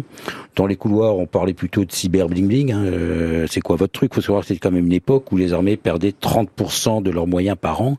Euh, on était en découpe et en même temps, moi, j'ai à la fois le, le seul budget qui augmentait un petit peu. Voilà, le seul budget augmentait. J'arrivais à la création de plusieurs milliers de postes, donc c'était pas forcément très très bien vu euh, de l'armée de terre, de l'armée de l'air, de la marine qui perdait des régiments à tour de bras. Donc il fallait assez rapidement euh, montrer bah, qu'on avait un intérêt, quoi. Que, que, voilà. on était entre 2012 et 2012-2013 à peu près. Chers amis, il est 12h59 passé de 48 secondes et je vois que mes invités du deuxième plateau sont en train de patienter, patienter pardon, dans, dans oh, patienter, pardon, dans le couloir avec avec Joey. Euh, avant de vous laisser le mot de la fin, euh, amiral, pourquoi on dit pas mon amiral?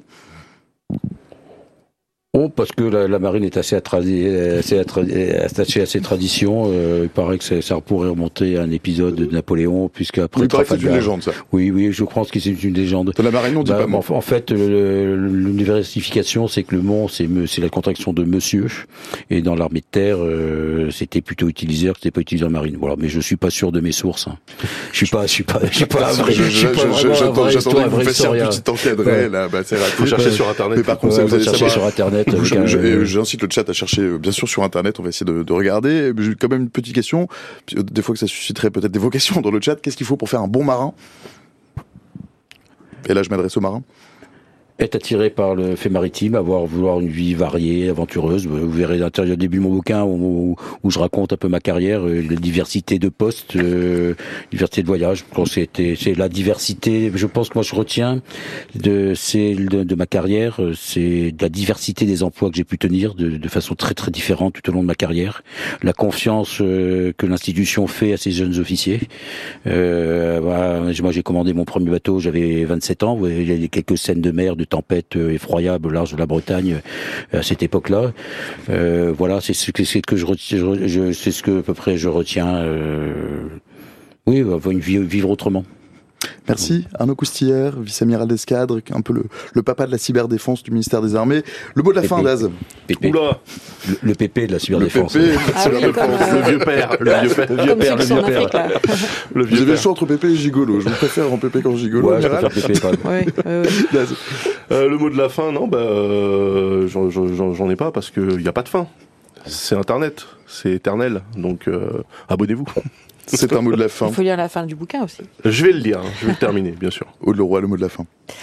Bon, je, j'ai trouvé que c'était une, une aventure passionnante et je, je côtoie ce monde depuis 2011 euh, où je suis arrivée à la rédac en disant euh, je voudrais m'occuper euh, de la sécurité au sens large, donc ok la sécurité routière, mais il y a un truc là, la cyber, et je regrette pas une seule seconde parce que ça fait plus de dix ans que que j'apprends des choses tous les jours et que c'est passionnant.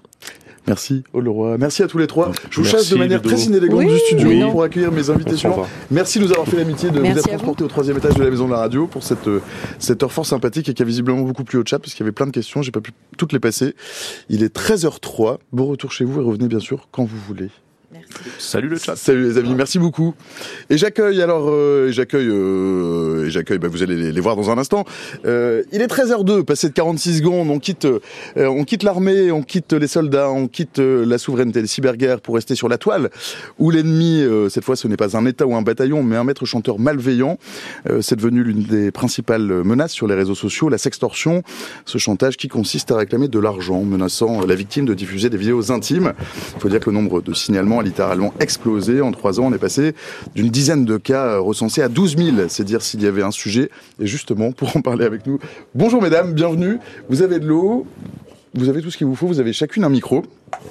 Euh, pour en parler avec nous de ce sujet, euh, à mes côtés Margot Steve. Salut Margot, Margot, on te connaît bien, tu arrives directement du quatrième étage, tu es journaliste au service PJ, le service police justice de France Info.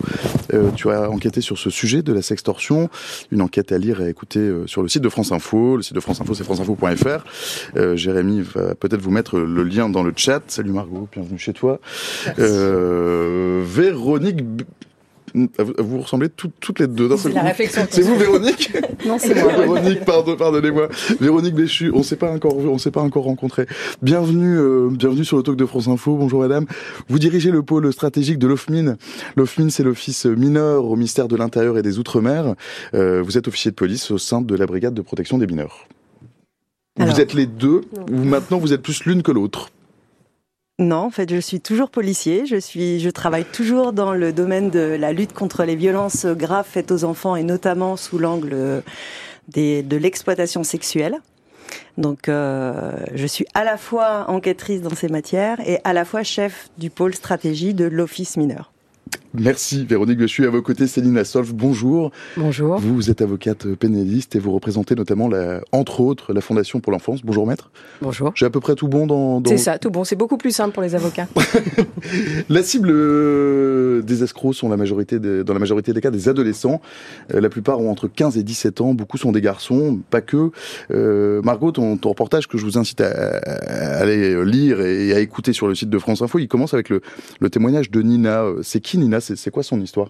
Après, on écoutera son, témoignage à Nina. Nina, c'est une jeune femme, euh, jeune fille qui a 18 euh, ans et euh, qui a accepté de me raconter ce qui lui est arrivé il y a environ un an. Donc à l'époque, elle a 17 ans, elle est mineure, elle va très mal.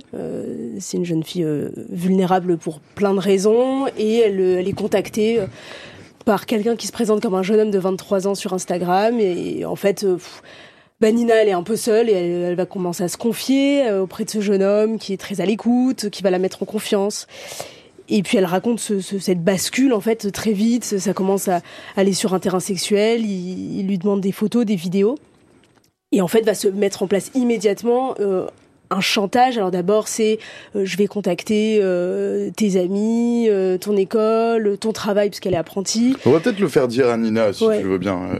Cyril, tu peux peut-être jouer le, témoignage de Nina il m'a demandé d'envoyer des photos, des vidéos, de l'appeler, de me déshabiller. Il me menaçait. Il avait trouvé bah, mon école et mon adresse, la maison où vivait mon petit frère. Et après, si je le faisais pas, j'avais le choix d'envoyer des sommes d'argent.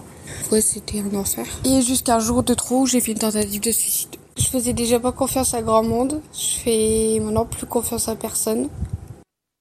T'as fait confiance à toi Tu l'as trouvé comment le témoignage de Nina? Bah, je l'ai trouvé fort et je l'ai trouvé précis. Euh, c'est vrai que c'est pas facile, ça n'a pas été facile de euh, de l'amener à raconter un peu en précision. Puis il y a une honte en fait qu'on sent, une culpabilité dont elle m'a beaucoup parlé aussi. Euh, euh, dire bah en fait j'ai envoyé ces photos, j'ai envoyé ces vidéos. Alors oui j'avais peur, euh, mais euh, j'aurais dû arrêter plus tôt. Et en fait c'est compliqué parce qu'elle est isolée, parce qu'elle a honte.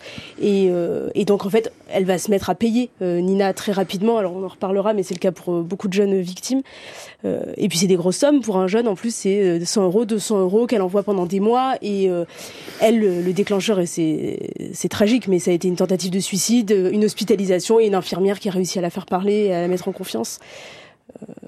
Mais c'est allé extrêmement loin. Véronique Béchu, c'est Nina Stoff. Ces histoires-là, elles sont nombreuses, des, Nina, il y en a beaucoup alors, je vais peut-être répondre. sur les signalements, je pense. Voilà. Euh, il y en a beaucoup. Parce qu'il y en a beaucoup, mais on Il y en a beaucoup trop, et il y en a de plus en plus, surtout. Euh, en fait, l'office mineur est le point d'entrée à l'international pour toutes les modérations des plateformes de l'Internet où on détecte des comportements quels qu'ils soient des contenus pédocriminels. Et donc on est de plus en plus avisé par ces plateformes du net de phénomènes de sextorsion. Euh, pour vous donner euh, un, un, chiffre, en 2023, nous avons reçu entre 10 et 12 000 signalements, alors que l'année d'avant, nous n'en avions que quelques centaines. Donc ça a vraiment explosé. Euh, c'est euh, à la fois de la sextorsion à but sexuel, c'est-à-dire que euh, le maître chanteur va réussir à avoir de plus en plus de contenu pédocriminel de l'enfant. Alors là, vous visez des adolescents, mais des fois c'est même des enfants plus jeunes, même prépubères, euh, puisque euh, il y a une étude qui est sortie et qui explique que entre 8 et 18 ans, 39% des enfants, des mineurs, estiment qu'envoyer des photos de nus est quelque chose de tout à fait normal. Donc en fait, la sextorsion, ce n'est pas seulement les, les, adolescents de plus de 15 ans, absolument pas. Ça, c'est vraiment un message à faire passer, c'est que ça peut aussi ça concerne aussi des enfants, et des enfants jeunes. jeunes. Voilà. Donc ces contenus pédocriminels sont évidemment après échangés au sein de la, la communauté, des membres de la communauté pédocriminelle en ligne, que ce soit sur le ClearNet ou le DarkNet. Et il y a une autre forme de sextorsion qui a été aussi évoquée euh, par Nina, c'est la sextorsion à but financier qui, en fait, le, but de ces euh, individus n'est pas nécessairement d'avoir du contenu pédocriminel, c'est pas ça qui intéresse, c'est de pouvoir avoir un moyen de pression pour obtenir de l'argent.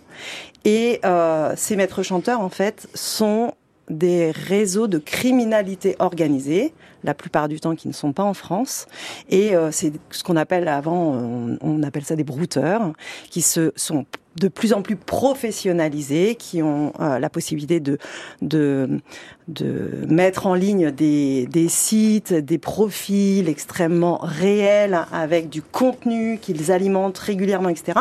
Et en fait, la plupart du temps, ce sont des profils de jeunes filles mineurs et qui euh, servent d'appât à majoritairement des garçons des adolescents garçons. On s'est aperçu que la sextorsion à but financier touche en majoritairement des jeunes garçons, alors que la sextorsion à but de sexuel touche majoritairement des jeunes filles.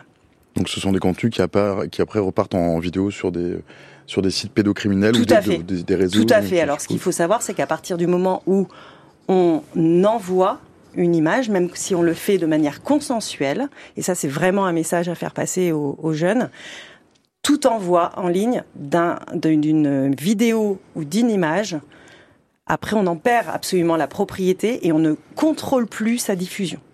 Donc même si au départ on est d'accord, ce qui est un choix, et on ne peut pas dire aux enfants de ne pas le faire, après c'est un choix, il faut savoir que si on le fait, même si on a confiance dans la personne en qui, à qui on envoie ce contenu, en fait ce sera incontrôlable, ils ne pourront plus savoir ce qui en est fait. Alors on en perd la propriété de fait, on en perd pas la propriété en droit, maître, il me semble on perd pas la propriété en droit, mais enfin, je suis pas sûre qu'on soit sur le thème du droit à l'image ici. Euh, moi, ce que je voudrais dire surtout, c'est que euh, sextorsion, ça semble être un mot tout nouveau et on a l'air de découvrir euh, qu'un lien peut exister entre chantage et euh, acte de nature sexuelle ou demande de nature sexuelle. C'est d'une certaine manière vieux comme le monde. D'ailleurs, euh, je crois que euh, en termes d'âge, on n'a pas tellement de limitations puisque je crois qu'hier soir, le Monde parlait d'une histoire de sextape qui concernerait un sénateur. Bon, donc finalement, à travers les âges, ça a toujours existé. Euh, simplement, ce qu'on observe et ce que vous confirmez, Madame Béchu, c'est euh, la jeunesse des victimes et la jeunesse des auteurs. Parce qu'au départ, on était quand même plus sur un, euh, une, une, présomption euh, d'adultes qui demandaient des images à des enfants, ce qui est toujours le cas évidemment, mais on a aussi, euh, et c'est là que vous parliez de d'âge euh, extrêmement euh, jeune, puisque ça concerne des adolescents extrêmement jeunes qui ne sont pas encore forcément adolescents. Donc moi, ce que je voudrais dire sur le plan judiciaire et juridique, c'est que sur un plan juridique, la sextorsion, c'est en fait cette espèce de deux mots en un, euh, pas très joli d'ailleurs, euh, mais que euh, ça n'est pas, ça n'existe pas dans le code pénal euh, en termes de sémantique. C'est simplement, ça renvoie à plusieurs délits. Donc on a un arsenal législatif euh, et des articles du code pénal qui s'appliquent. Donc on peut poursuivre ces faits. Donc ça n'est pas une nouvelle infraction en tant que telle. Voilà. Vous avez dans le code pénal l'extorsion, le chantage déjà, le cyberharcèlement. Vous avez aussi ce nouveau délit euh, qui est arrivé avec la loi sur l'inceste. Absolument. du 21 avril de, 2021. Et ben vous savez si j'ai bien travaillé mon sujet. Exactement, qui consiste à euh, inciter un mineur à communiquer des images euh, et à commettre des actes de nature euh, sexuelle. Donc on a un arsenal et on a même d'ailleurs un article spécifique mm. sur le revenge porn. Donc bon, donc, normalement on, est, armé juridiquement voilà, pour on n'est pas en train de, chercher un nouveau délit parce que ça a été souvent la mode. Donc je pense que c'est pas nécessaire, c'est déjà bien fourni. Mm. et on a aussi des services sur le plan policier euh, et judiciaire compétent, puisqu'on a un parquet euh, D'abord le parquet cybercriminalité qu'on appelle J3 qui est spécialisé en la matière et on a aussi euh, le, le, pôle de lutte contre la haine en ligne qui est bien aussi surchargé. Puis on a aussi la section P4 du parquet des mineurs qui a toutes des, enfin, des affaires de live streaming, tout ça, euh, voilà. Et évidemment l'OFMIN qui est ici euh, euh excellemment représenté. Donc on a l'arsenal. Oui, mais je. Pardonnez-moi, je vous en prie. On a l'arsenal, on a énormément de signalements, mais on a très peu de procédures. Voilà le constat. L'OFMIN, euh, par rapport à ces trois autres entités, comment elle intervient? Comment ça s'articule? Alors, nous, nous sommes destinataires des signalements, donc du renseignement. Qui vous les signale? Alors, on va remonter. on va remonter un petit peu en amont, si vous le voulez. Euh, les plateformes du net, les sociétés du net ont une obligation de modération. Ils vont aller euh, chercher, notamment tout ce qui est contenu euh, racial, incitation à la haine, incitation au suicide, exploitation sexuelle de mineurs, etc. Bon, la majorité des, des sociétés de l'internet se trouvent aux États-Unis et eux c'est une obligation légale avec sanction à l'appui si jamais ce n'est pas fait. Donc euh, ils ont des modérations qui sont quand même assez euh, assez euh, constituées et, efficientes et ils vont soit avoir une modération humaine, soit algorithmique, détecter le contenu ou les écrits, les échanges, etc. et le signaler à une fondation qui s'appelle le NECMEC, National Center for Missing and Exploited Children, qui va exploiter ce signalement, cette, première euh, étape, essayer de déterminer, de géolocaliser qui est à l'origine de cette demande de contenu, là en, termes de sextorsion, et puis ensuite euh, envoyer ce renseignement au pays concerné, que ce soit par l'auteur ou la victime. Donc nous, euh, pour la sextorsion à but financier, c'est principalement les victimes qui sont en France, donc on a le renseignement pour les victimes. Très régulièrement, concernant l'auteur, c'est euh, à l'étranger et plutôt des pays d'Afrique de l'Ouest. Donc c'est envoyé aussi à ces pays-là pour euh, travailler le volet auteur. Et concernant la sextorsion à but euh, sexuel, ça peut être à la fois pour les victimes et les auteurs localisés en France. Donc nous, on va se saisir de ce renseignement et puis, euh, évidemment, on va pas, on va pas travailler sur les 12 000 euh, signalements euh, au sein de l'OFMIN.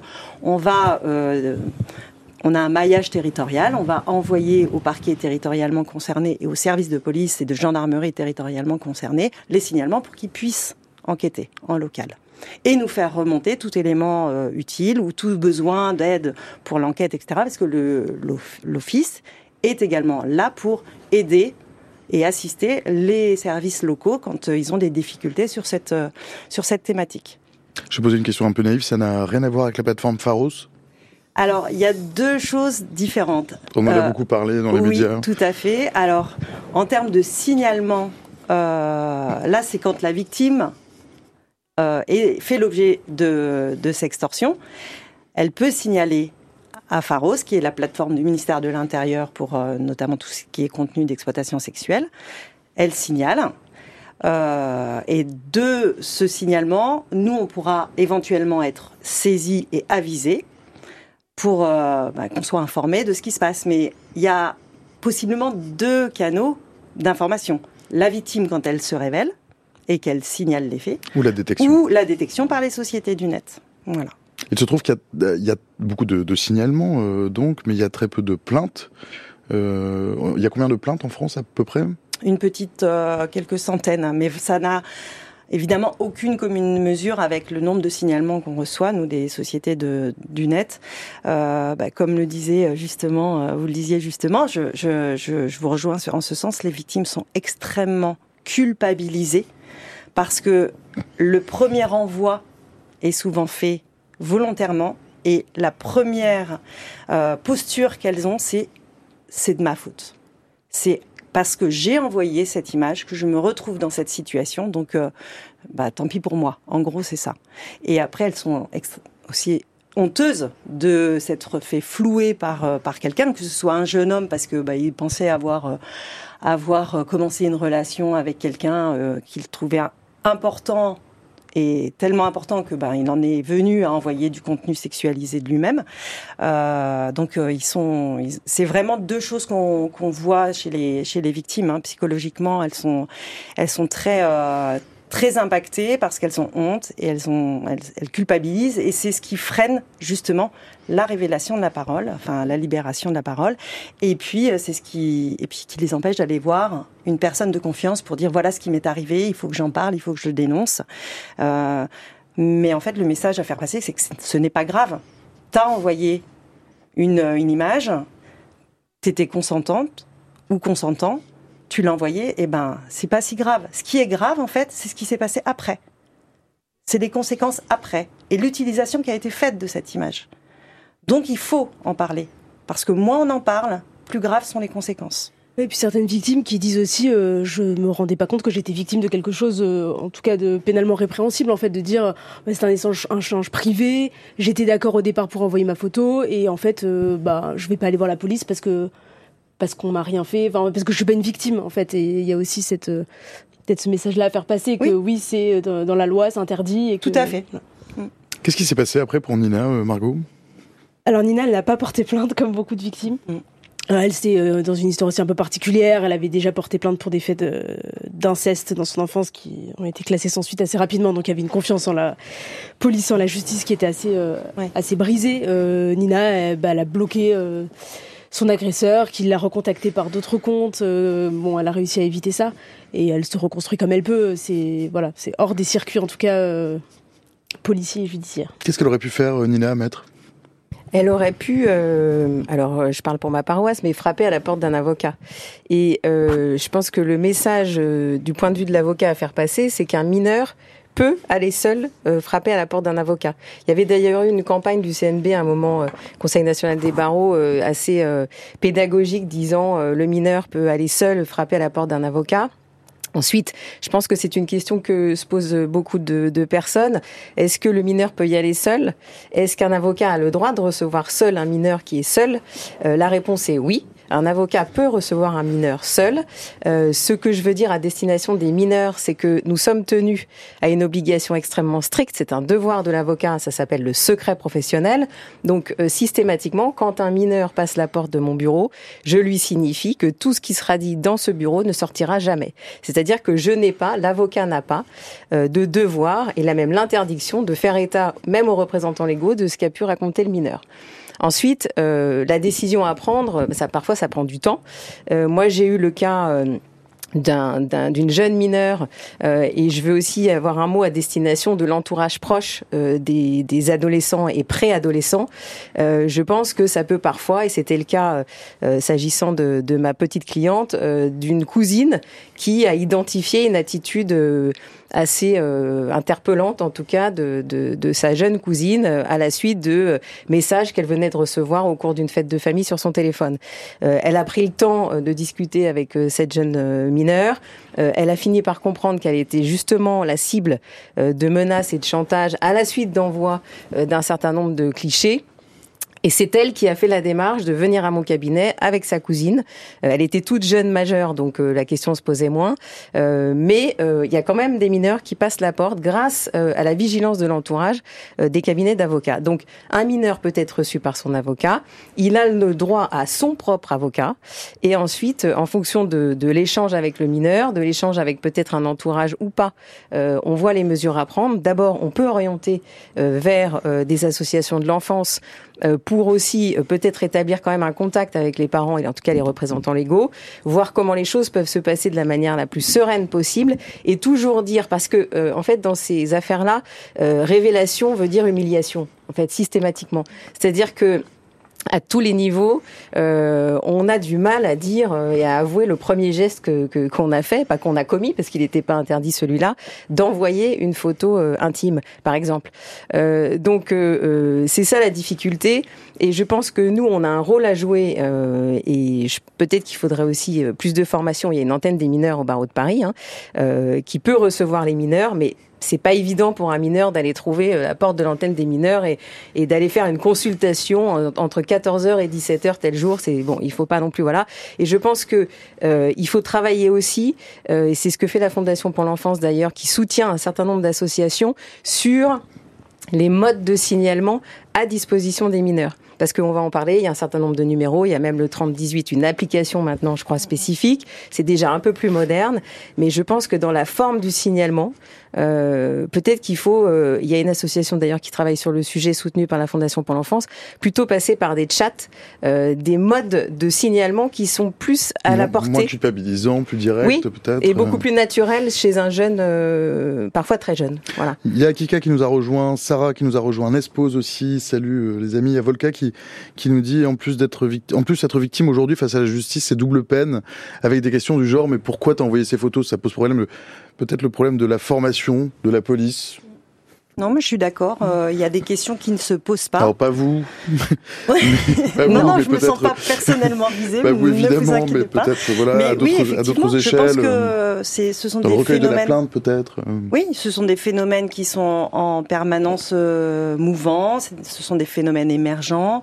Euh, je pense que devrait y avoir euh, des formations pour euh, chaque intervenant dans le domaine, hein, euh, pas seulement la police, mais aussi euh, euh, la justice, les associations, tout, tout, tout intervenant auprès de, ces mineurs.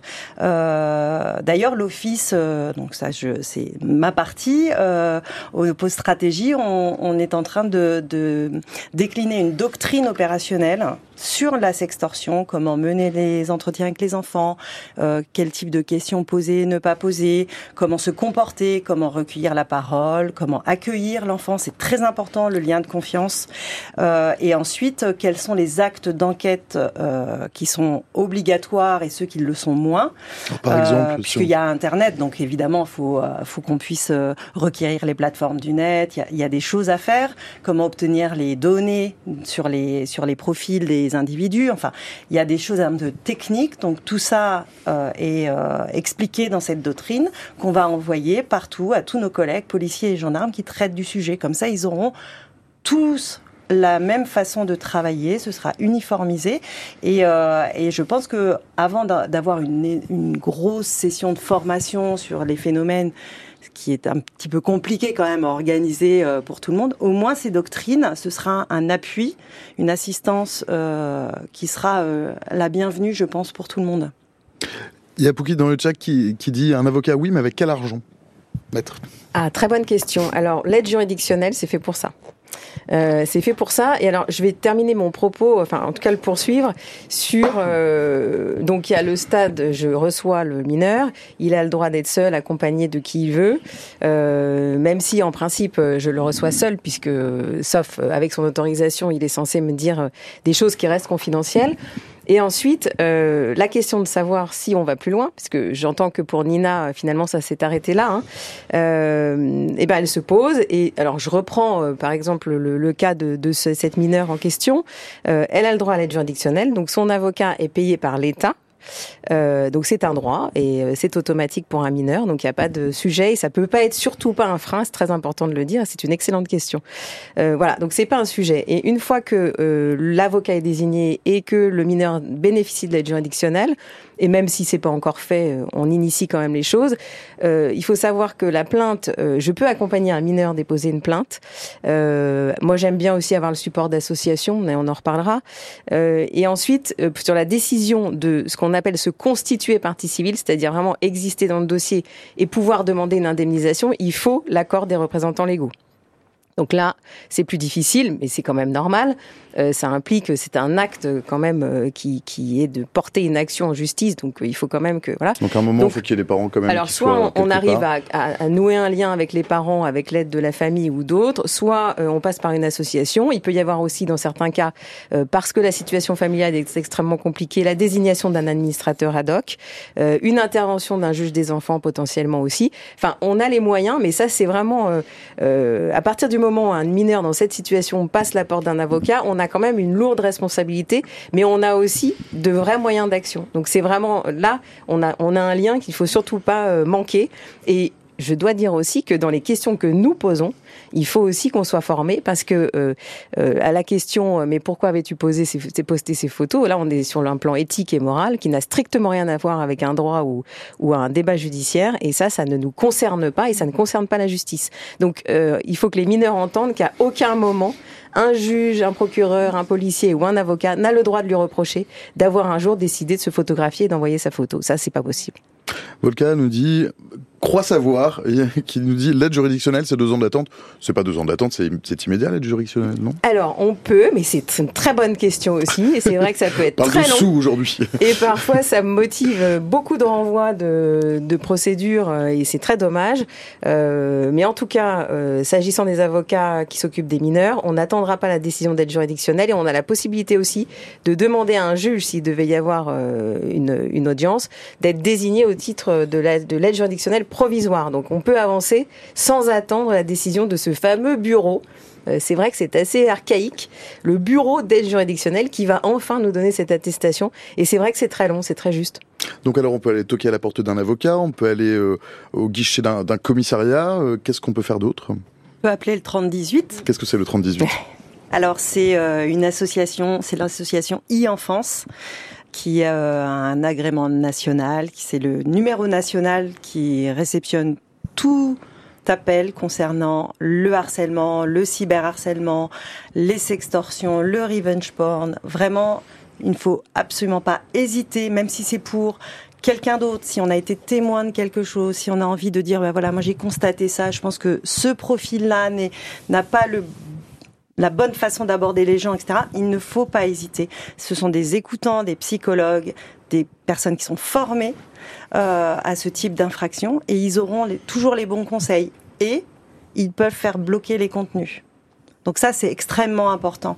Et on en revient toujours au fait que euh, quand on envoie quelque chose et que c'est utilisé de manière détournée, si on le constate, on peut le faire supprimer immédiatement. Et là, pour, pour le coup, les, les, les, plateformes sont réactives. Voilà. Elles sont sollicitées par qui donc Alors Paris Enfance. Paris Enfance. Voilà. Directement. Oui. Il y a des partenariats qui, euh, et donc euh, il n'y a aucun souci. Euh, et le contenu, s'il est attentatoire à la vie privée, etc., il est supprimé. Il y a Lionard qui pose une question dans le chat qui dit est-ce qu'il existe une législation européenne et des aides possibles à ce sujet? Je suis en Belgique, du coup j'imagine que beaucoup des infos que vous donnez sont nationales, d'où ma question. Alors ça, on sort peut-être un petit peu du cadre parce qu'effectivement on parle de ce qui se passe en France, mais vous avez peut-être l'une ou l'autre euh, la réponse à cette question. En Belgique, il y a Stop Abuse, mhm. donc euh, c'est euh, c'est pareil. C'est en fait euh, dans les pays européens euh, sont déclinées les mêmes choses que ce qui se passe euh, en France. et effectivement, actuellement, il y a en négociation à la Commission européenne un règlement européen sur les contenus, la suppression, la détection, la suppression de contenus pédocriminels. Donc, je fais partie du groupe de négociation, etc. pour la France. C'est un enjeu qui n'est pas seulement euh, français, bien évidemment. Hein. L'internet, euh, c'est nos limites, euh, et, donc, donc tous les pays sont confrontés aux mêmes problématiques, et tous les pays veulent effectivement faire en sorte que la lutte contre ce type de comportement et l'échange de contenu pédocriminel qu'il s'ensuit soit arrêté soit que la lutte s'intensifie et que ces contenus ne soient plus accessibles en ligne. Dans le cas de la sextorsion, il y a une, il y a une typologie d'escrocs de délinquants donc, ou de criminels même Alors, Qui euh, sont-ils? Là, on va partir sur l'ombroso, c'est vieux ça. Hein. le profil de, du délinquant, euh, c'est compliqué. Hein. Alors, ça me rappelle de euh, très longs souvenirs de droit. Ah voilà, mais c'est bien. euh, droit pénal, effectivement. En termes de sextorsion à but sexuel, il n'y a pas de profil. Voilà, le pédocriminel peut être tout un chacun, majoritairement un homme, ça, c'est la seule, la seule chose qu'on peut préciser dans 96% des cas. C'est euh, sont des, des hommes. Euh, après, ce sont des couples ou euh, pour le reste des, du pourcentage, pour atteindre les 100%.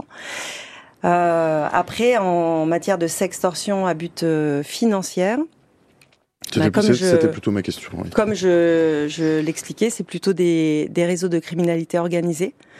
Alors pour la France, la plupart sont euh, actuellement localisés en Côte d'Ivoire. Donc on travaille avec nos homologues de Côte d'Ivoire. C'est ce qu'on appelait euh, effectivement les brouteurs. Euh, exactement. Pour, euh, pour, pouvoir échanger en coopération policière et judiciaire les éléments d'identification de ces réseaux. Donc nous y travaillons. et on a actuellement remarqué que en matière de sextorsion à but financier, maintenant il y a aussi des jeunes qui s'y mettent parce que c'est un moyen pour eux de gagner de l'argent facilement et que donc euh, ils se cachent derrière. Alors ça peut être même des copains de lycée, etc. Hein, ils se cachent derrière des profils de, jeunes filles pour euh, réussir à obtenir de l'argent de personnes euh, dont ils connaissent les, les profils, etc. Donc il faut vraiment faire attention. Moi, si j'ai des messages à faire passer, c'est euh, ne jamais envoyer de contenu sexualisé de soi-même à une personne qu'on ne connaît pas même si on a l'impression d'échanger depuis longtemps en ligne avec cette personne, on ne la connaît pas. Euh, il faut avoir un profil privé toujours, c'est-à-dire que les paramétrages de son profil ne doivent pas être euh, mis en public, c'est extrêmement important. Euh, il faut bloquer le profil quand on commence à être escroqué, et ne jamais payer là pour le coup, ne jamais payer. En fait, le, les, les, réseaux sont organisés de telle manière qu'ils font ça à une échelle immense et ils ne vont pas rester à essayer de convaincre l'une des victimes. C'est pas rentable. De, exactement, de payer. C'est important, de, important de le dire, ça. Mais bien sûr, ils vont, ils vont s'attaquer directement dans les cinq minutes à la suivante. Si euh, s'il n'y a pas de répondant, en fait, ça ne les intéresse pas. Le délai maximum, c'est 45 minutes. Hein, Alors c'est 30, euh, c'est exactement c'est 34 minutes, donc 35 minutes entre l'envoi de la première image et le premier paiement. Mais il faut savoir qu'à partir du moment où on a payé une fois, l'agressivité va monter crescendo parce qu'ils se sont aperçus qu'effectivement il y a une faille, que la personne est vulnérable et ils vont exploiter ça. Donc il ne faut pas payer. Même si on a peur en se disant ça va, ils vont diffuser, ils vont pas diffuser, ils vont pas prendre le temps. C'est ça qu'on peut dire, c'est qu'en fait, même si on ne paye pas, le, en général, euh, les Alors c'est pas à 100% sûr, évidemment. Statistiquement. Mais ils ne vont pas, ils ne vont pas s'attarder ils vont passer à la victime suivante. Alors, on peut se dire, mais c'est horrible parce que, en fait, je ferai une victime suivante. Mais il y en aura de toute façon des victimes suivantes. Donc, il ne faut pas payer. Il ne faut pas payer. Il faut faire des captures écran des échanges de toute information sur le profil, etc. Et il faut en parler immédiatement à une personne de confiance, quelle qu'elle soit, que ce soit un numéro d'appel, un ami, un membre de la famille. Il faut en parler. Il ne faut pas que ça reste comme ça parce que le contenu a été envoyé et il faut le faire supprimer. Ce qui frappe, euh, notamment dans l'histoire du Nina, mais pas seulement, c'est la précision euh, qu'avait l'escroc pour euh, la faire chanter, c'est-à-dire en disant j'ai l'adresse de ton petit frère, de ton école, etc. comment on l'explique en fait? C'est dans la conversation qu'ils arrivent à, avoir des infos ou Alors c'est C'est à la fois la conversation, mais c'est surtout parce qu'ils ciblent les profils en ligne. Ils vont aller automatiquement chercher les profils où il y a le plus d'éléments accessibles. Donc j'en reviens encore à la même chose. Le profil, quand il est public et qu'on met des éléments personnels, faut savoir que c'est récupéré. Pas que par des escrocs, hein. parfois par d'autres personnes. Donc il y a des usurpations d'identité, il peut se passer tout en ligne.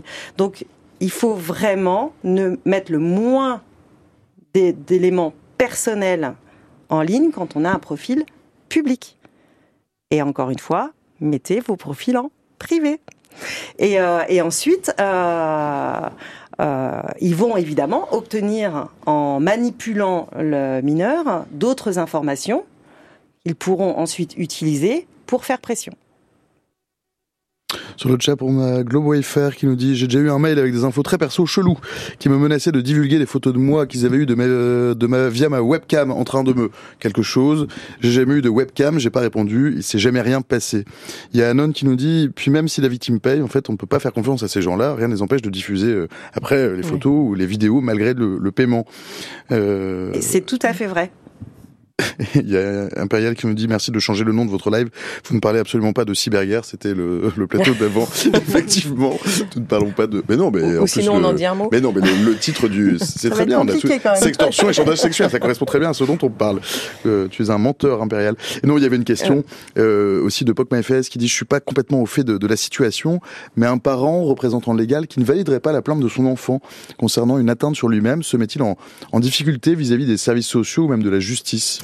C'est là que le juge des enfants peut intervenir. C'est-à-dire que si, puisqu'il est chargé de protéger l'enfant en danger, donc on peut considérer, on pourrait considérer que ne pas, euh, euh, bah, enfin, suivre son enfant sur faire valoir ses droits et en particulier sur une menace de cette nature-là, c'est euh, quelque chose, c'est un acte qui va à l'encontre de l'intérêt et de l'équilibre de l'enfant. Qui relève de la maltraitance.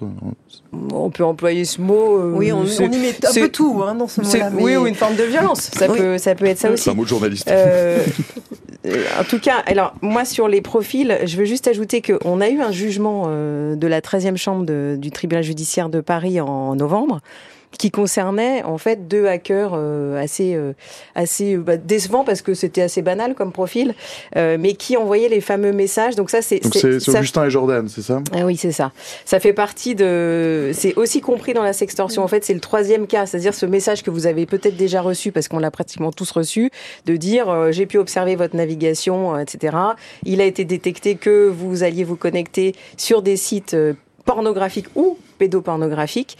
Euh, si vous ne payez pas tant, tout ça sera diffusé à vos contacts. Et dans ce dossier-là, d'ailleurs, il y avait l'utilisation de la, la, webcam, je crois, des, des victimes. Donc, euh, c'est, ça fait aussi partie du champ euh, de ce que euh, on comprend, enfin, y compris dans la, on comprend dans la sextorsion.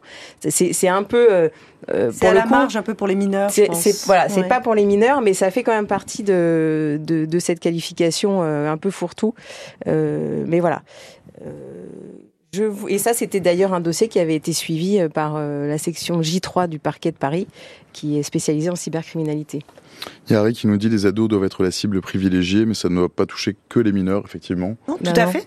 Non, non. Les, les, les, les, adultes, les majeurs sont euh, victimes de sextorsion, pareil. Mais je pense que si vous faisiez une enquête de combien de personnes ont reçu le fameux mail, qui est, qui est d'ailleurs parfois très bien fait, parce qu'on reprend les insignes. Voilà, euh, on, reprend, on, reprend, les insignes de notre police. J'ai hâte de vous lire. Et on voit votre signature d'ailleurs. Hein. Euh, donc euh, c'est vrai que c'est vrai que le document sont professionnalisé, ils sont vraiment professionnalisés. plus sérieusement, dans ce mail, il y a oui, il y a, il y a quasiment tout. Hein. Il y a le, il y a la cocarde du ministère de la alors je sais plus si c'est la justice ou l'intérieur. C'est une vraie convocation. C'est une vraie convocation à se rendre au commissariat, je crois. Je peux vous dire qu'on a certains confrères qui ont reçu la convocation qui ont eu très peur. Mais moi je l'ai reçu. Hein. Alors après, euh, sachez que les boîtes euh, mail officielles ministère de l'Intérieur, c'est un petit un, petit conseil, c'est pas du Gmail. Non.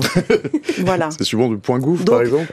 Regardez bien les adresses mail et si c'est pas du intérieur.gouv.fr, il, y a des, petites choses qu'on voit. Hein. Il n'y a pas des fautes d'orthographe, mais il y a des tournures qui sont un peu, un peu curieuses. Euh, Margot, tu voulais ajouter quelque chose Juste sur euh, les victimes, euh, ce que, ce que me disait e-enfance quand je suis allée les voir pour le reportage, c'est qu'avant ils observaient que c'était plutôt, en gros, des hommes mariés de 40 ans qui étaient victimes et que plus on, avance dans le temps, plus c'est les adolescents, notamment depuis le Covid, qui se sont beaucoup connectés. c'est aussi ce que vous avez observé. Ah oui, oui, bien sûr, bien sûr. On a aussi observé un nouveau phénomène et là qui est particulièrement inquiétant et qui euh, occupe tous les experts de la lutte contre l'exploitation sexuelle des mineurs, euh, c'est l'arrivée de l'intelligence artificielle euh, qui, en fait, évite de perdre son temps au réseau de brouteurs, d'aller justement prospecter pour des profils et obtenir des éléments personnels. Ils vont juste chercher le visage de l'enfant. Ils vont, grâce à des logiciels d'intelligence artificielle, euh, pouvoir sexualiser, voilà, sexualiser, mais il y a même, ils arrivent même au-delà de l'image à faire des mini vidéos maintenant, et ils envoient ça directement à l'enfant en disant voilà, moi j'ai ça, alors qu'ils savent pertinemment que l'enfant n'est pas à l'origine de cet envoi. J'ai ça. Si tu ne veux pas que ce soit diffusé, paye. Donc les recommandations sont exactement les mêmes. Ne pas payer et signaler immédiatement le, le profil. D'où l'intérêt aussi de mettre son compte en privé pour pas qu'on puisse récupérer ses photos euh, Exactement. à l'origine. Exactement. Qu'est-ce qu'on donne comme conseil aux parents, peut-être? Ah oh, pardonnez-moi, il y a quelqu'un qui nous dit n'oublions pas que la meilleure protection pour, le, pour la webcam, c'est le scotch noir. Et c'est pas tout à fait faux. On incite tout le monde à mettre un petit scotch noir, une pastille noire euh, sur, la, sur sa caméra pour pas se faire espionner. Euh, Qu'est-ce qu'on donne comme conseil aux parents? Alors, moi, je dirais d'abord, on leur donne à eux le conseil de ne pas poster de photos de leurs Exactement, enfants sur les réseaux. La première chose et, que j'allais dire. Et voilà, donc, euh, quelles que soient les vacances et quelle que soit la joie et quel que soit le caractère collectif de la photo, parce que ça, c'est ce qu'on observe aussi. Oui. Les photos de groupe, c'est quand même assez piégeux, euh, parce que justement, pour rebondir sur euh, sur les histoires de d'IA, euh, on a ce fameux phénomène deepfake euh, qui donc permet d'incruster la photo d'une personne, son visage ou même Enfin, c'est vraiment assez bluffant quand on voit les détails et ce que et ce qu'on peut faire. Euh, et ça pose après des questions sur le plan du droit parce que l'IA, c'est qui, euh, qui est l'auteur. Euh, donc il y a aussi tout un travail législatif. La création est-elle Voilà. Est-ce qu'on va poursuivre l'auteur de l'image, voilà. mais qui est l'auteur de l'image Et est-ce que l'auteur de l'image a une identité On n'a pas fini de, ouais. de brainstormer autour de ça. Et, et là, pour le coup, euh, l'arsenal législatif va peut-être être parfois, ça mmh. peut être un axe pour la défense de, de personnes poursuivies. Exactement. Euh, peut-être peut-être y aura-t-il un vide juridique sur l'identification de l'auteur de l'infraction du mmh. fait de l'IA. Donc ça, bon, c'est un peu complexe, mais euh, donc, le conseil premier, ne pas poster euh, la photo de vos enfants, même dans un élan d'enthousiasme inouï, euh, avec la certitude qu'on serait dans un groupe restreint, oui. parce que je pense qu'il n'est pas forcément toujours restreint, et pas autant qu'on l'imagine. Mesdames, il est 13h43, passé de 22 secondes, c'est l'heure de se quitter, puisque je vois que mon dernier plateau est arrivé. Le mot de la fin, peut-être Margot? Euh, non, ben voilà, je, je pense qu'il y a toute euh, l'histoire aussi de la culpabilité que peuvent euh, faire peser les parents sur des, les enfants sans mmh. vouloir. Mmh. Et pour finir avec Nina, qui disait que son père lui avait dit bah, tu n'avais qu'à pas envoyer de photos de toi nu et fin de l'histoire. Et je pense que c'est important de dire aussi aux parents c'est des nouvelles pratiques et on n'a pas à les juger et on a juste à accompagner son enfant. Tout à fait. Le mot de la fin? Alors le mot de la fin, moi je, je dirais euh, encore une fois, euh, il ne faut pas être honteux, il ne faut pas culpabiliser, il faut tournez-vous vers quelqu'un en qui vous avez confiance et dites ce qui s'est passé.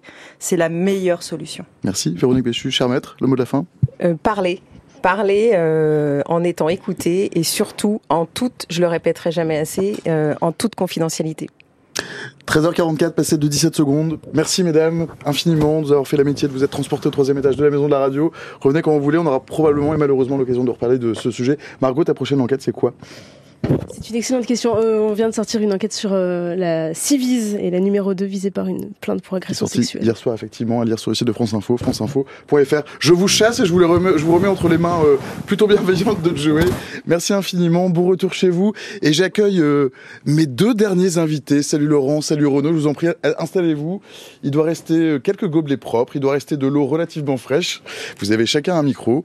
Il faut lui parler bien dedans parce qu'ils sont, ils sont assez euh, bonjour. Bienvenue, en tout cas, bonjour, bienvenue chez vous.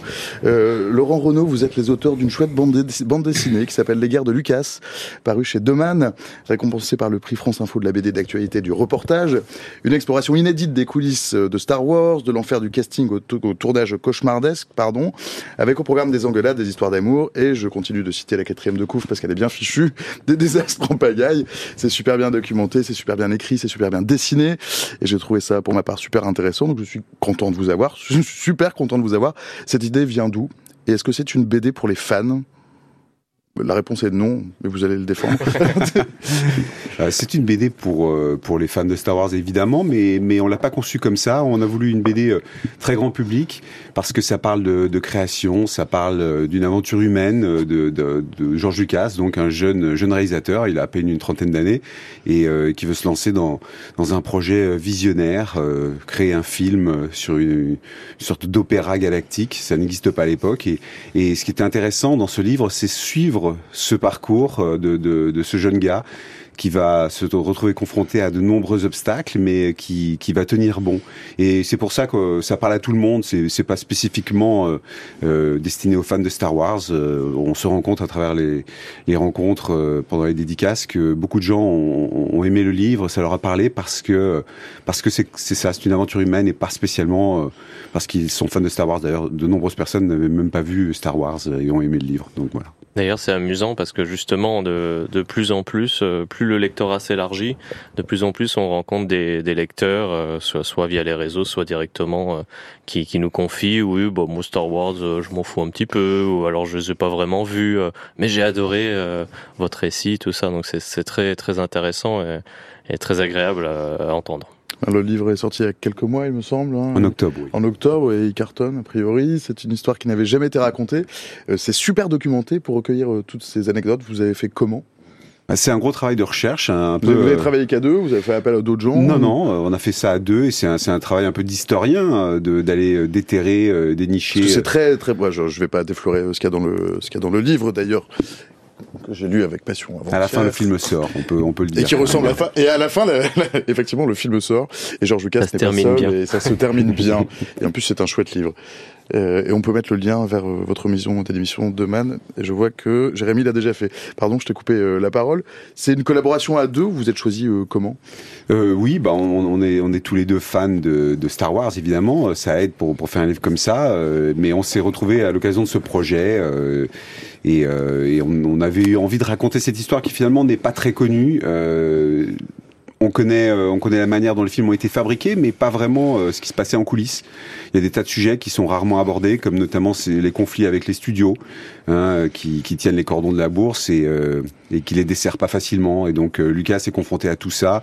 Il y a des personnages aussi de l'ombre qui ont un rôle majeur, comme sa femme. Sa femme. Voilà, Marcia. Et, et c'était intéressant de la remettre au tu cœur peux raconter peut-être un petit peu, euh, sans, oui, bon, sans il, tout raconter. Bien il, sûr. euh, il, donc il, il, a épousé cette cette jeune femme, Marcia Lou Griffin, qui était euh, monteuse, une, très talentueuse et qui l'a un peu pris euh, sous, sous son aile alors qu'il faisait ses études. Et, euh, et, et c'est une personnalité très forte, très différente de Lucas, qui est introverti, c'est quelqu'un de taiseux, de réservé. Et, euh, et Marcia est, est, vraiment euh, à l'opposé de ça. Elle est, elle est avenante, elle est très bavarde, elle est, elle est charmante. Et, euh, et c'est très intéressant de la manière dont elle va le compléter, en quelque sorte, lui permettre de euh, d'aller de l'avant, lui donner confiance, le pousser aussi à donner le meilleur de lui-même, euh, euh, parfois sans prendre de gants. Donc c'est un, personnage très très important et qui va aussi participer au succès de Star Wars en montant le film, parce que ça va être l'une des monteuses du film et, et, elle est extrêmement talentueuse et, et on lui doit en, partie la réussite de, de Star Wars. C'était qui, George Lucas? Tel que vous l'avez saisi? Alors, euh, c'est un taiseux, c'est le pire communicant du monde. c'est un génie par ailleurs. Bah c'est beaucoup de choses. C'est un chef d'équipe à sa manière.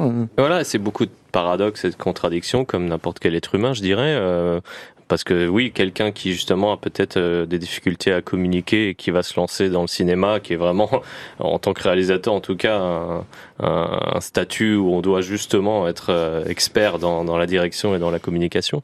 Donc forcément quelque chose d'un peu... Euh, en plus, quelqu'un qui veut écrire ses histoires mais qui a énormément de mal à le faire, qui est, qui est très laborieux.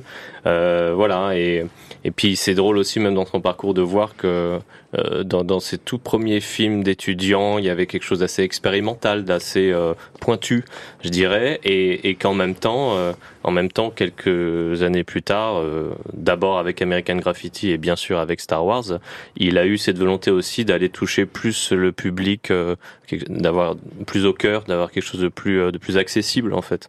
Et donc c'est tout ça à la fois. Tout a été dessiné à la main, je crois. Oui.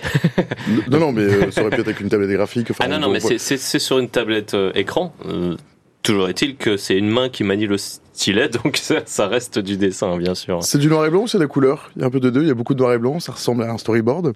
C'est euh, oui, c'est essentiellement du noir et blanc, mais avec une couleur qui vient, euh, on va dire, euh, souligner. ça rajoute une couche narrative. C'est pour ça qu'on a fait ce choix. alors certaines pages sont sont toutes en couleur parce que c'est des pages vraiment importantes. C'est souvent des pages qui sont liées, par exemple, à l'imaginaire. Donc je, je, trouvais que notamment là, c'était important de marquer le coup. Après, ça peut être isoler une case en particulier ou isoler un objet. Et, et l'idée, c'était que de faire en sorte que la couleur vienne souligner, vienne appuyer la narration sans la perturber et, euh, sans être dans une abondance de, détails qui sont parfois inutiles. Dans le chat, il y a Sly44 qui a très très envie de lire votre BD et puis nous dit tout le monde est fan de Star Wars de toute façon. Euh, dans cette BD, il y a aussi cette histoire euh, du, choix d'Harrison Ford en fait qui, devient l'acteur principal mais qui était retourné à la menuiserie. Je savais pas. Oui, c'est toute la création de Star Wars et une longue succession. Ça tourne autour de Lucas, mais aussi d'Harrison Ford. Hein. Oui, on parle de tout ce qui se passe dans les dans les dans les coulisses pour euh, pour, pour concevoir le film et, euh, et, et notamment le casting. Et, c'est vrai que c'est une succession d'anecdotes assez invraisemblables qu'on relate dans, dans le livre, mais en l'occurrence Harrison Ford et, euh, il, il, avait eu un contrat avec Universal pendant quelques années pour pour être acteur, mais ça ne marchait pas. Donc il avait laissé tomber euh, ce métier. Et il était retourné à la menuiserie et il était en train de réparer la porte des studios de, Coppola où se tenait le, casting euh, de Star Wars. Et donc Lucas, qui avait brièvement travaillé avec lui sur American Graffiti, où il avait un tout petit rôle, euh, tombe sur lui. Et de fil en aiguille, on va proposer à Harrison Ford de, donner un coup de main en donnant la réplique à, tous les comédiens qui viennent passer le, casting parce qu'il leur manquait quelqu'un pour faire Han Solo. Et euh, au fur et à mesure des, des séances euh, d'audition, Harrison Ford va, va vraiment s'approprier le rôle et, et, au bout d'un moment, ce sera impossible pour Lucas de, de laisser quelqu'un d'autre le prendre. Mais ça le compris tellement bien qu'il change un peu les, le script, je crois. Oui, Harrison Ford a cette particularité, il a une forte personnalité, on le sait aujourd'hui, mais euh, mais il n'aime pas trop les, les dialogues de, de, Lucas, qui trouve un peu tarabiscoté, pas naturel, qui coule pas euh, sur la langue, et, donc euh, il prend l'habitude de, de, réécrire certaines répliques. Ça passe souvent, puis parfois ça, Lucas le remarque et n'est pas content. Et à la décharge de, de Lucas, c'est vrai qu'il y avait parfois des, des dialogues qui étaient un petit peu, euh, abscons, on va dire. Mais euh, c'est quelque chose que qu'aime faire Harrison Ford quoi qu'il arrive euh, sur ses films en fait, parce que il le, il le fera plus tard avec Spielberg sur euh, sur Indiana Jones.